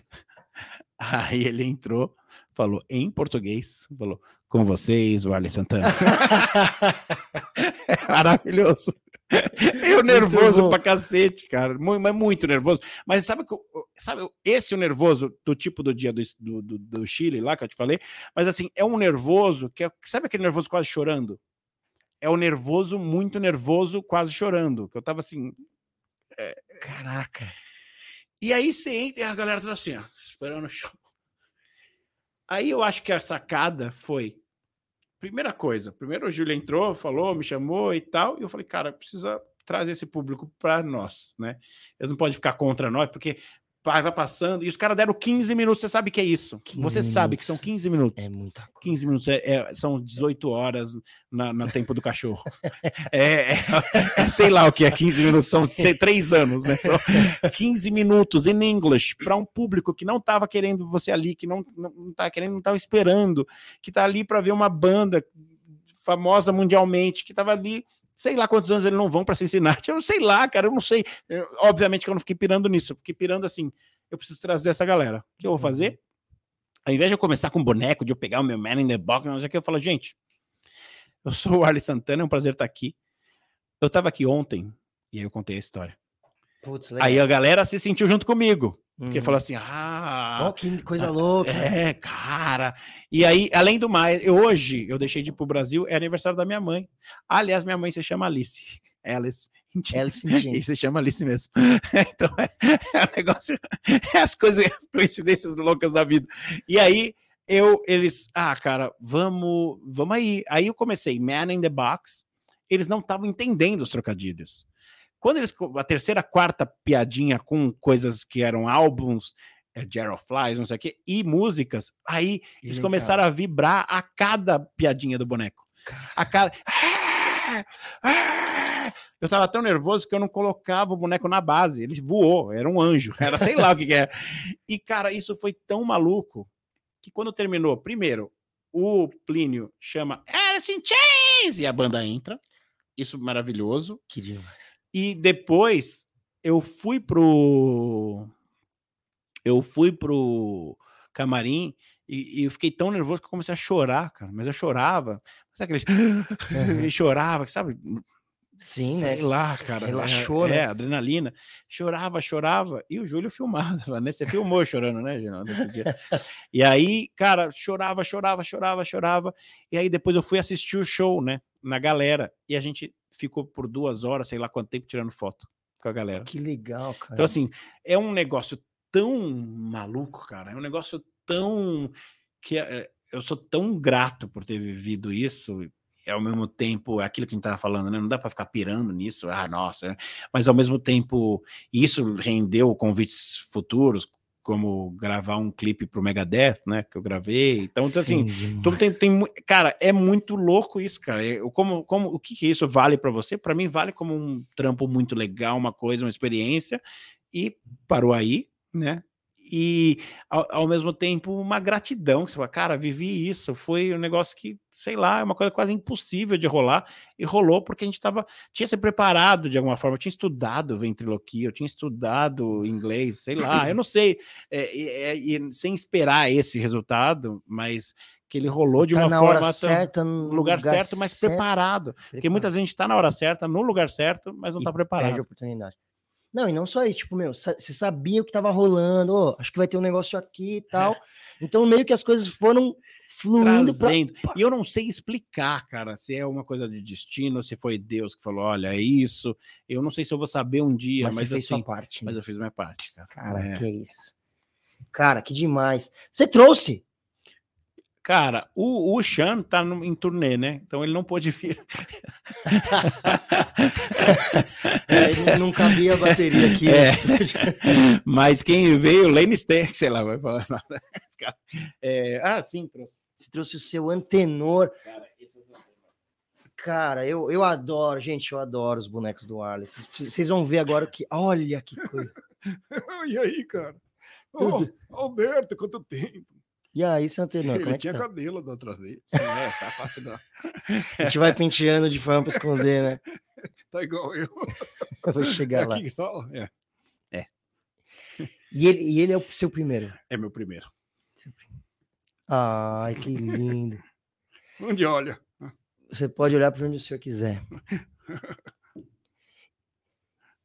E é um negócio muito louco. E aí, qual- quais são as maiores perguntas? Eu não sei para quem que eu olho agora mais, né? É uma coisa. O que, que a galera. Cara, eu fui dar uma entrevista, tava lá em, em Cuiabá, acho.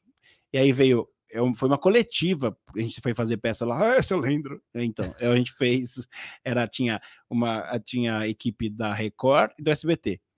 E aí os caras vieram e todos eles, assim, tinha dois, acho que tinha o terceiro de uma rádio que vieram entrevistar a gente, os três colocando o microfone na, Na boca boca do antenor. Isso é maravilhoso, cara. E a Isso gente é tem isso, eu tenho a foto, inclusive. Aí eu, é, é- É você... Então, depois eu explico um negócio para vocês. é muito louco, né? E isso é legal. é, ao mesmo tempo, é um- Cara, é a mágica acontecendo. E você E- sabe quantos shows você já fez com o seu antenor? cara? cara, eu não faço ideia. Nem eu. Se eu não sei. Eu também não. Mas, a, é, cara, eu acho. eu- se, eu, se eu chutar, tipo, 300, Deve ser. eu não sei. Mas foram muitos, muitos mesmo, assim. Muitos, muitos, muitos. É parceirão, sabe? De, de, de, De muita, vida. de vida. E é legal porque você sabe, um personagem entra na vida e você fala como ele reagiria àquilo, como que ele olha. Ah, e aí, cara? Tchelo? Beleza? E- Qual o nome dele? Ali é o Fernando. É o Fernando. Ah, então eu sei. Fernando, beleza? Fernando Pessoa. Legal. Mas a. E, E, aí, ele é, tem, né? Ele tem a. ele tem a, a viagem dele, tem a coisa dele, ele olha pra lá e a gente tá falando aqui, ele tem a vida dele já, cara. Isso é muito louco. né? Gente, é muito legal. Vocês tinham que olhar de frente para esse boneco. Ele De frente com o tenor. De frente com o tenor. E aí? E você estreou ele lá no Comédia Express com a Comédia gente, né? Express, cara. Foi aquele dia, eu tava, você lembra? Eu meio apreensivo. O público entrou bem já, né? Lembra? Na Muito, primeira, muito. depois que a gente se ferrou muito, porque eu acreditei que é isso é muito legal, cara, que às vezes tem a coisa do marinheiro de primeira viagem e tal, não sei o quê. E eu, eu estreiei lá, o público naquele dia foi muito legal. E depois a gente teve muita dificuldade em bar e tal. Nunca foi tão simples como foi daquela vez, sabe? Não, aí a, a lance de se iludir com a questão que eu peguei, o comercial. Da Kaiser. Você é Tinguço, hein? Ele só faz, só faz comercial de, de, de bebida. É, eu falei, putz, agora eu vou fazer vários. Fiz, mas em vários anos. e aí o. E aí, Ai, E aí o. es- é- Essa questão de a gente achar, se iludir, falar, ah, agora vai, vamos fazer um monte. de-" É muito importante a gente ter aquela resiliência. pé no chão pé no chão. Nem no Zé. até no- Seu Antenor, eu adoro ver o senhor, seu Antenor. Eu, eu tava com saudade. Eu lembro as primeiras vezes do senhor. Eu lembro também, não foi com você, não. Mas é, é, cara, foi demais. Mas foi ali que eu vi que tinha alguma coisa, sabe? Foi aquele dia, a gente tava lá junto, foi acho que 2011, não lembro que, Que eu. foi alguma coisa assim. É, e, e, cara, foi, eu falei, cara. Foi no Juca Chaves, né? Foi no Juca Chaves. Teatro lotado, foi É. incrível. Sim, no Juca Chaves, cara. Que Foi, demais, cara. é, foi, foi demais, cara. Demais. Meu, e isso é maravilhoso. E, e hoje você tem um programa incrível, incrível na TV Cultura. Você é apresentador do Tá Certo? Tá certo! Tá certo, tá certo, Tá certo! tá certo. Tá certo! É, cara, o tá certo. Pode. Pode. O seu Antenor, muito bom o senhor. Faz Ah, Ele não fez o teste do Covid Não. hoje. É, a gente testou o seu Antenor, não sei. Perigo o senhor pegar Covid, hein, seu Antenor? Olha o nariz. Ah, Tchau, gente. Tchau. Tchau, seu Ai, ai, ai. É, Alberto, né? Aí o, o- Cara, o Tá Certo foi mais um clichêzão de vida que foi um presentão maravilhoso. E, cara, e aí lembra que eu entrei no CQC porque eu estudava inglês? Uhum. E eu entrei no Tá Certo por causa do CQC. Então, assim. é, Uma coisa puxou a outra. né, cara? Uma coisa puxou. a outra. O diretor, o Léo Liberti, o primeiro diretor do Tá Certo, ele lembrou de mim, cara. Só que ele não sabia, não sei se eu já te contei isso, ele não sabia que eu trabalhava com boneco. Ele me chamou por conta do CQC, que ele lembrou, puta, eu gostava do Arlen, não sei o que. Ele me viu apresentando um programa na Rede TV que não era muito show, era um outro, é, que eu estava como apresentador. E, e aí ele lembrou disso e falou, cara, vamos, vamos conversar, consegui meu telefone, me ligou. E falou, Arlen, é, você toparia, cara, fazer? Só que tem um problema, tem boneco, não sei se você curte. Eu falei, cara, você tá ligando pro cara. Então, mais uma coincidência maluca, né? Que eu falei assim, eu não sei se existem coincidências, né? É, esse papo a gente tem um outro dia, né? É. Assim, é, né, no, no, no- É, um outro horário. É, no. Fatecast, né? No, sei lá, Destiny Cast, né? Mas a. Mas, e aí ele chamou e eu falei, cara, vamos, porque ele curtia o meu trabalho. E aí depois quem acabou sendo o roteirista foi o Zé Luiz Martins. Zé Luiz Martins. Maravilhoso. E aí ele me conhece muito. E aí, cara, rolou um casamento ali. E aí a, a- a TV Cultura deu liberdade para a gente criar. é, em cima do que já tinha tido como ideia, vamos usar o boneco, vai ser um game show, mas eles deram essa liberdade da gente fazer uma, o que a gente podia, o máximo de MTV dentro da própria TV Cultura, né? Que Então legal. tinha uma coisa meio boba e ao mesmo tempo com fundo cultural e com educativo e ao mesmo tempo com piadas que a gente gosta, porque a gente em nenhum momento pensou o programa como um programa infantil. A gente pensou um programa que as crianças vão curtir e os adultos também. A gente pensou, cara, se a gente está curtindo fazer, as pessoas vão curtir. E foi aí que a gente quem ganhou, acho que a gente ganhou sem querer, assim, sem, sem imaginar que ia ser é, tão bem, um programa tão bom de audiência que, que é, saiu até na Folha que é, acho que a maior audiência de produções feitas aqui no Brasil da TV Cultura e tal, não sei o quê, dos Legal, últimos hein? tempos, blá, blá, blá, blá, blá. óbvio que não comparando com os, os, ah, Roda Viva. com o. Roda Viva e o, o Castelo. Ah, o e Castelo assim. Bom. essas coisas. Estamos dentro do nosso novo mundo e tal. Mas, assim, dentre as, as, as, as coisas da TV Cultura de hoje, é a maior audiência. Então, Muito assim, legal. Isso é maravilhoso. Né? E saiu, saiu essa matéria na, na, na Folha, eu lendo, eu fiquei maravilhado, né, cara? Fiquei assim, foi, cara, que legal. E aí agora a gente está discutindo, esperando a questão da quarta temporada. Fizemos três e meia. Fizemos três. Por causa da. Não, foi, é, que foram três só, eu e os bonecos, mas a meia foi com convidados. E foi maravilhoso, cara, porque daí eram os convidados contra os bonecos, e aí foi a seleção brasileira de vôlei, foi, né, o Negrão, Hum, o William, é, a Fofão, aí foi os ganhadores do Qual é a Música. Imagina, cara.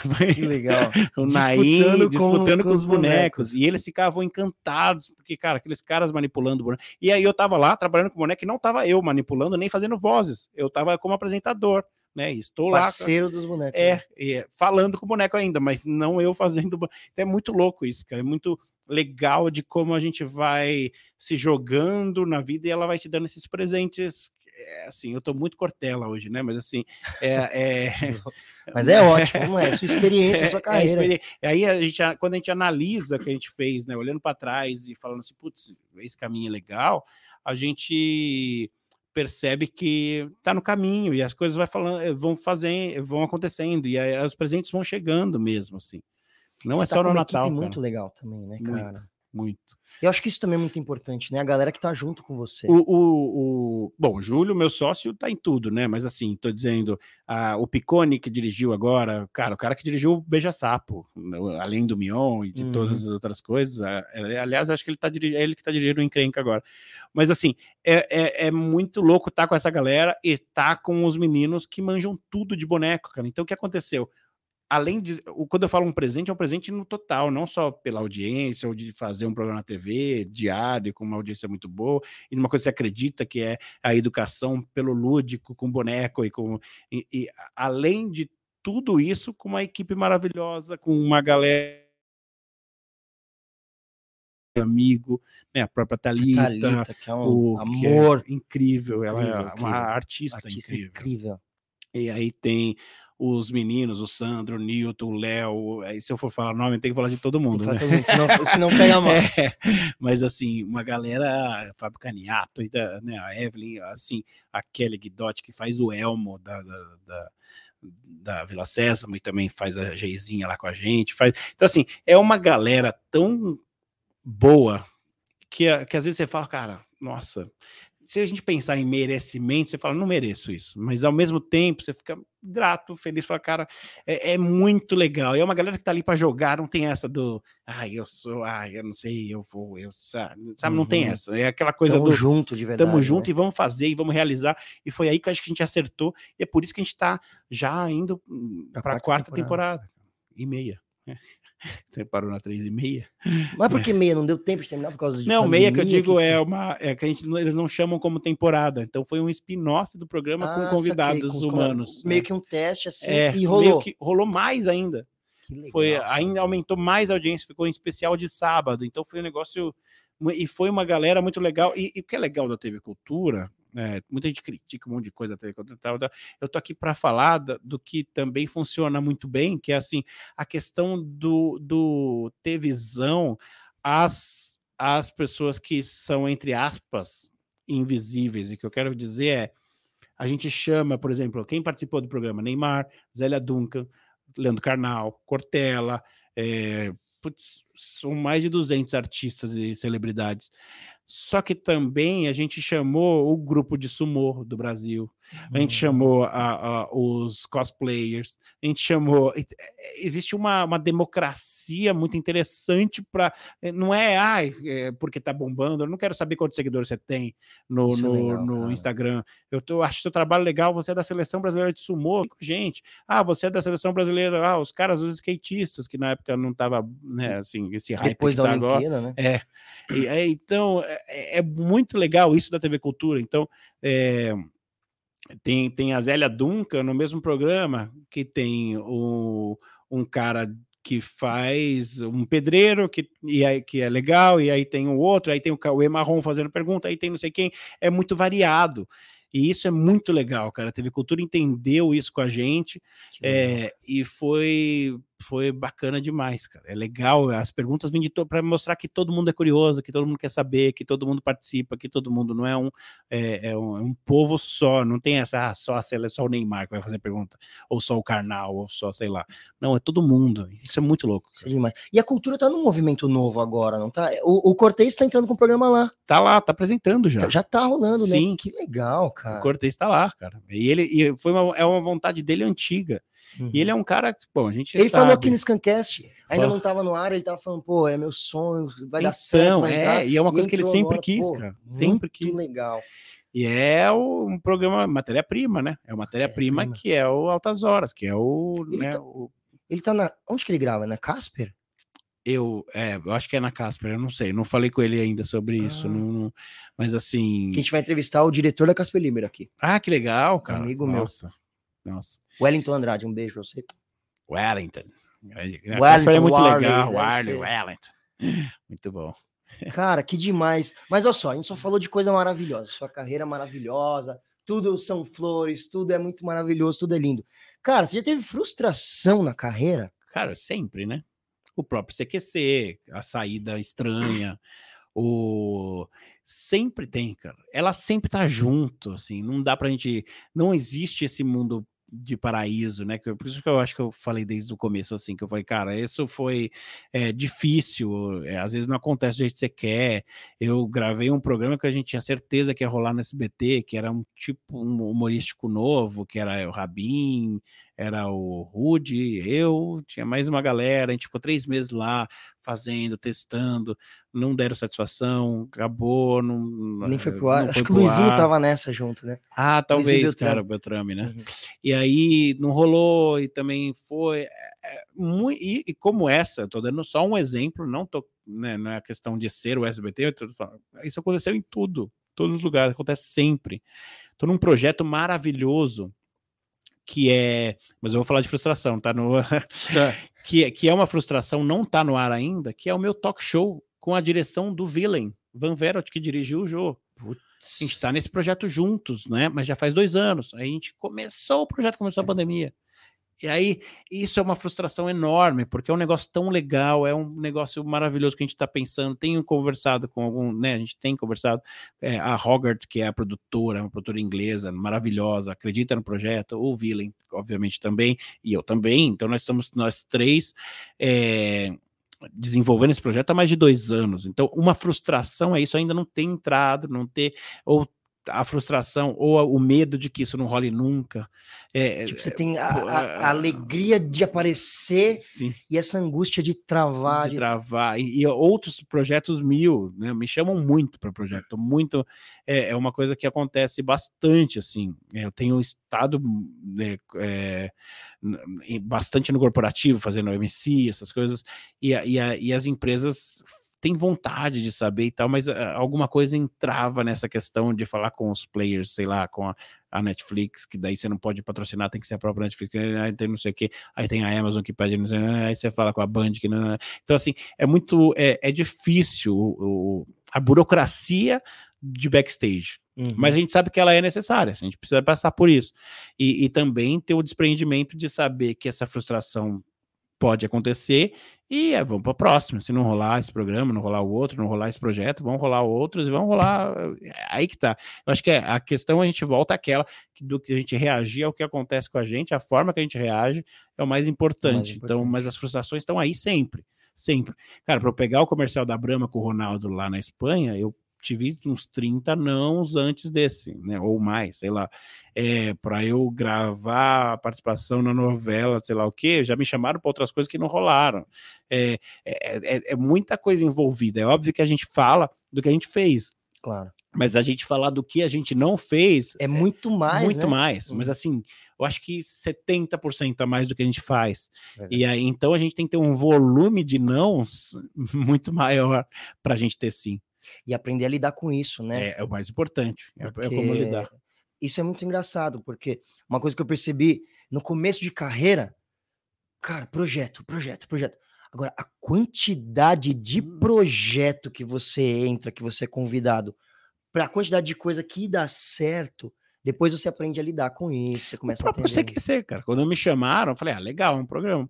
A gente não sabia que ia ser esse bull. Podia não ter sido. Como não foi o formigueiro da forma que a gente achava que ia ser. Que e era aí, o Marco Luque, né? Que era o Marco Luque, que é, o, é um sucesso na Espanha até hoje. Ah, é? El Hormigueiro é o maior programa da TV espanhola até hoje. E aqui não rolou. E aqui não rolou, a gente errou, a gente, né, a gente, que eu tava ali também, a gente errou, mas erramos o tempo, o momento do schedule de programação, o horário, foram vários erros que, no, e foi muito investimento, foi mais caro do que o CQC, né? Caraca. E olha que louco isso. Mas que não louco. rolou. Enquanto que o, o Agora é Tarde, o De Noite, rolou. Então, assim, é, são, são coisas, são coisas que rolam, coisas que não rolam, e é natural da vida, né? Tem projeto, tem, é igual relacionamento, é igual. Então, se a gente tem essa cabeça de saber lidar com isso da melhor forma, acho que é. Ó, falei até igual o Cortel, da melhor forma, e acho que. É, que é. É, é, é, tem que saber levantar daí, né? Porque é isso, tomar um não. E, e para você foi uma grande frustração a saída do CQC, não é? Muito grande, cara. muito. Eu não sabia que eu não sabia como lidar com isso, não, sabia, não esperava, porque assim, uma coisa é, imagina que você ganha na loteria, o cara te dá um saco de dinheiro, e eu não tô falando pelo dinheiro em si, mas só tô dando um ideia. exemplo. Uhum. Te dou um saco de dinheiro, daqui três dias eu falo. é, foi mais ou menos isso que aconteceu. Né? Na minha, no meu, você fala, cara, nossa, tô num programa muito legal, tô num negócio muito legal. É muito polêmico, mas é muito legal. É, é um negócio. Como foi, tá certo depois? Como foi? Mas assim, aí você fala, cara, e agora? E aí, de repente, plum, tiram isso de você. E eu não soube, eu não fui inteligente o suficiente para saber lidar com isso da melhor forma para que isso virasse alguma coisa para minha carreira. Isso, hum. isso é interessante falar, porque a, é, fiz algumas coisas, comecei a fazer stand-up, comecei a fazer as coisas e tal, mas eu não, não, não, não tive assim, a chegar, puta, agora eu vou fazer o meu projeto, que vai ser assim, assado. Não fiz isso. E eu não estava preparado para aproveitar o hype que foi a minha participação no CQC. Eu não tinha o meu show de ventríloco. Eu não tinha hum. o meu show de hum. stand-up. Eu não tinha. O que eu tinha era eu mesmo fazendo coisas que os outros quisessem que eu fizesse. Uhum. Que eu, né? E aí, eh, se eu tivesse com, por exemplo, o show que eu tenho hoje, o Boné Comédia, se eu tivesse esse show naquela época. Já estourava. Estourava e ganharia muito dinheiro. Mas não, uhum. não, eu não tive essa sacada na época. Isso também vale como uma frustração. Você fala, putz, tive o hype e tal, não imaginava que ia sair e tal. Só que é interessante, eu acho que o mais importante é a gente saber que não existe o controle. A gente não controla. Uhum. É, hoje a gente está falando de uma queda, não sei se grande ou não, da TV Globo, por exemplo. Ninguém diria isso anos atrás. Né? A audiência está caindo, está eh, é, mais difícil de fechar negócio, é, tem os streamings, tem a internet, tem é, outras coisas rolando que eles têm que se adaptar para sobreviver. E a gente está falando do maior conglomerado de mídia do, da América Latina. Sim, terceiro maior do mundo. Terceiro maior do mundo. Então, assim, é, por isso que eu estou dando esse exemplo. Então, é, cara, se eles têm dificuldade, quem sou eu né? né? Assim, com, com devido respeito à minha própria pessoa, quem sou eu para não me preocupar com, não ter problemas, não ter frustrações, não, não existe isso, cara. E a partir do momento que você entende isso e para de ter dó de si mesmo, pé no chão e vamos aí, é, que eu acho que a coisa vira. E entender que isso também te constrói, né? Exato. É, e aí pega como aprendizado, né? É o cara isso. jogou uma pedra, você vai fazendo dela um degrau e não né, um, um motivo de, de e não um muro. piedade ou um muro. Total, cara. E você, quais são os seus principais trabalhos internacionais, cara? Você trabalhou muito fora. Também. Cara, eu então, como intérprete, eu viajei bastante, né? Fui para China, fui para é, eh, França, Suíça, Inglaterra, Itália, Estados Unidos, sempre como tradutor, acompanhando executivos, né? Hum. E aí, então eu fui, fui para a China fechar negócio, fui para É muito louco isso, né, cara? E, e, sempre muito novo, né, com 21, 22, 23 anos, porque daí eu larguei lá a, a, escola, a escola, parei de, de ser coordenador pedagógico, já era maravilhoso, mas falei, não, não é para mim, eu quero viajar o mundo sendo intérprete, e comecei a viajar, viajei com o Alexandre, o dono da Cacau Show, né? Que legal. Ele foi é um amigo de infância e a gente é, ele era meu aluno de inglês, me convidou e eu fui para França, Suíça, Itália, Inglaterra. A gente foi comprar máquinas para a empresa que estava crescendo, que era uma tal de Cacau Show. Que legal! Isso é legal falar. É, e viajei também com produtos de agrimensura. Então, o tradutor também é muito aleatório, né? Você não sabe o que você vai traduzir. Você traduz uma coisa sobre política, no outro dia você traduz uma coisa sobre tecnologia, no outro dia você traduz sobre medicina, e aí direito tem que ser, e ao mesmo tempo não é impossível você ter um controle sobre tudo isso. Então é muito dicionário, não tinha Google, né? Era, era muito dicionário. Um muito... era muito louco, cara. Então foi uma experiência muito legal, me deu e comecei a fazer tradução simultânea, né, de cabine, fiz bastante, né? Hum. E eu me especializei no inglês e espanhol. Então não era nem minha língua mãe, eu fazia do inglês para o espanhol e do espanhol para o inglês, para 3M, Coca-Cola, para essas empresas aqui no, no, interior de São Paulo. Então, assim, é, foi muito louco, mas aí que depois que veio o estresse, cara, você tem que estar preparado. Fiz é, congressos de medicina como intérprete, foi um negócio muito legal, mas ao mesmo tempo muito desgastante, porque Nossa. você não pode errar, você não pode. Né, tinha um, e você um, traduz para todo mundo. Para todo mundo. Tem, tem, tinha um tipo, exemplo. Você é quem mais que era, fala, né? É, exato. É, mas sempre tem um alguém junto comigo, né? Em, em, geral, né? Às vezes eu já cheguei a fazer um só, como só eu de intérprete, mas a gente reveza, né? Mas tem, por exemplo, congresso de medicina que eu falava, fazia do inglês para o espanhol, e tinha uma outra que fazia do, do meu espanhol para o português, para outro público, né? Porque daí são divisões. E aí, uma vez nesse evento de, de medicina, que eu não esqueço, que o cara estava falando, because you have to take the cannula, e aí a cânula era sobre cânulas, né? Essa palestra. Que é aquele negócio da. da é, um, é uma cânula, você sabe? Sim, é uma cânula. Uma cânula. E aí ele falou, não sei o quê, porque canulas you can't use with children. Aí eu falei, cara, pode ou não pode usar com criança? Ele tá falando um tipo específico de cânula que podia ou não podia uh, usar com criança. Can, can. É, porque o can't, você sabe, o é. cannot, né? Eu, cannot. É, é can't, can't can't, né? É muito parecido. E eu falei, cara, não sei se ele falou pode ou não pode, eu posso matar criancinhas, né? Se eu falar, é muito importante, cara. O que, que eu fiz? Tirei o fone, bati na cabine, saí, andei todo o negócio, fui lá até o palestrante, todo mundo ficou assustado. Falei assim: can or can't? Cannot. Ah, não, cannot cannot be used with children. falei, ok. Gente, não pode. não pode. Não e aí pode. voltei e falei, ó, é, ele, ele, disse, peço perdão tal, mas ele disse que, que é bem formal, né? É, eu peço perdão, mas ele disse que não pode ser utilizado essas cânulas com crianças. Então, eu achei importante a informação, por isso que eu fui checar. E aí tá, e aí continuou. Nossa. E a galera gostou, né? Porque você tá preocupado com a, a mensagem que tá passando. Mas estou dizendo, são experiências muito loucas, né? Assim, que você vai pensando como, como intérprete. Então, a carreira internacional começou aí, com viagens como tradutor, mas fiz shows nos Estados Unidos, né? Fizemos agora, acho que foram cinco, né, Julião, ao todo? Cinco shows ao todo, é, contando do Alice in Chains. E na, no Japão fizemos mais de 20 também, né? Fizemos Legal. no Japão inteiro. E agora a, eu tenho conversado com o Chile para fazer show lá, né? E não por conta do negócio, foi uma outra coincidência.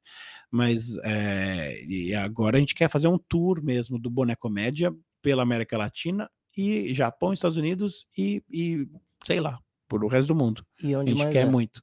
Por isso a gente está também internacionalizando o show. Estamos colocando sax, colocando é, outras coisas que às vezes não precisa muito da palavra em si, sabe? Mais uma performance do que já resolve boa parte.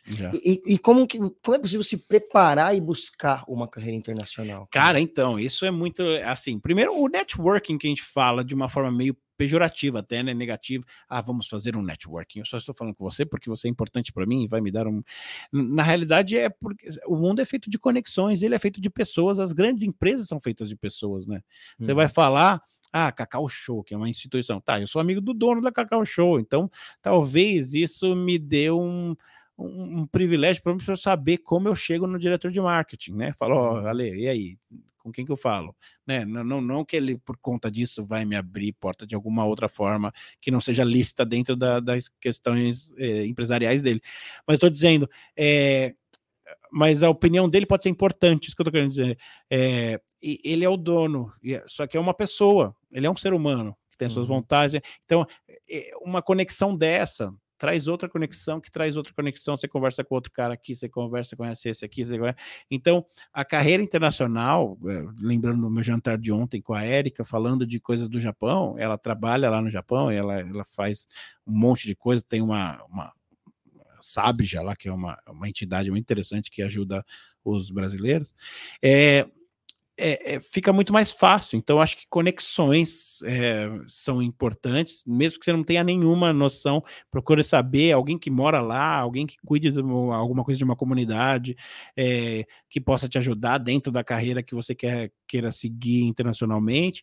E, claro, se preparar estudando idiomas, que é, é eu acho meio básico, e não dá para a gente ficar com o que a gente aprende nas Nossa. escolas aqui. Tem que ter essa vivência, tem que ter essa curiosidade. Acho que é a curiosidade que faz a gente chegar, né? A curiosidade que faz você saber quem é que manda lá no outro país, também quem é que com quem você pode falar, com, como você pode se preparar para isso e estudar, cara. Estudar não tem jeito. Estudar, eu não tô falando da coisa mais pegar, é estudar, se matar estudar, mas pelo menos ter noção e começar a buscar isso se eu quero trabalhar na área de TI, eu tenho que ter noção de programação. Então eu tenho que fazer um curso, ou pelo menos assistir vídeo no YouTube sobre programação. É, tem que começar de algum lugar e começar e fazer, e aí conexões. Acho e que um pessoas, passo de cada vez, né, cara? step by step, como diria os incríveis filósofos do New Kids on the Block. Questão do bloco. Cara, meu, demais. E agora, pra finalizar, olha, eu adoro você, cara. Adoro esse papo. Eu acho também. que tá muito legal. Pensando em tudo que você já passou na sua carreira, qual a dica que você deixa pra quem tá iniciando uma carreira ou pra quem quer buscar algo mais? Cara? Cara, isso é muito legal. Ou mudar de carreira, né? Você diz É. assim, de é, é, é saber que o não existe, mas ele é só um passo. Saber que o não vai existir e não esperar só o não pelo não. Ah, o não existe, então vou ficar. é, agora é o não, não. Não, é fazer, tentar acertar e saber que o não é o, o passo que você tem que ter para chegar no sim. Eu fazia assim com, com os testes de, de, de publicidade. Falava, cara, preciso de não- 20 nãos para ter um sim. Era essa a conta que eu fazia. Às vezes eu, eu me surpreendi e consegui alguns sims seguidos. Mas eu sabia que os nãos iam chegar e eles chegaram mesmo, né? Porque por vários outros motivos. Mas assim, eu acho que é saber que o cara que tá lá bombando, o Steve Jobs, ele começou também. Então, assim, cara, nunca é tarde e, e parece. Eu tô lendo um- um- o Cortella, né? Tá falando, eu adoro o Cortella, tá falando disso. Também, maravilhoso. mas, a- é, é, mas eu acho que os nãos, eles são necessários até, cara. Até porque senão também não faria nem sentido se fosse só assim. Já pensou? Tudo que você queria fazer? Imagina aquela menina que você achava que você ia casar antes. Se fosse com ela, não ia ser tão legal como tá hoje. Né? Uhum. né? Não, não fala, não, por favor. É. Não vamos falar aqui sobre isso. Sim, Mas sou é, casado, amor, te amo. mas é, é muito é muito importante a gente ter essa noção de que é, quem está bombando, o Roberto Carlos, é, começou a cantar um dia, o outro começou a jogar outro dia. Eu tô falando de Roberto Carlos. Os Robertos. É, e, e- e- e- esse cara começou. Você pode estar num outro momento e lembrando, se não é para o caminho dele que eu tô vendo, tô olhando para o meu, eu sei que eu tenho uma coisa para trilhar. Então, assim, vamos nessa. Tenha os outros como referência, mas não como guia, né? Uhum. Diferente. Você tem como referência, mas não é seu guia. Você vai ali, cara, o meu é esse. Eu tenho que ser melhor que eu mesmo a cada dia. Se você for melhor que você mesmo a cada dia e acreditar, e ir fazendo as conexões, pensando é, e, e trabalhando em cima, estudando, não tem, não tem erro, cara. Não tem como errar.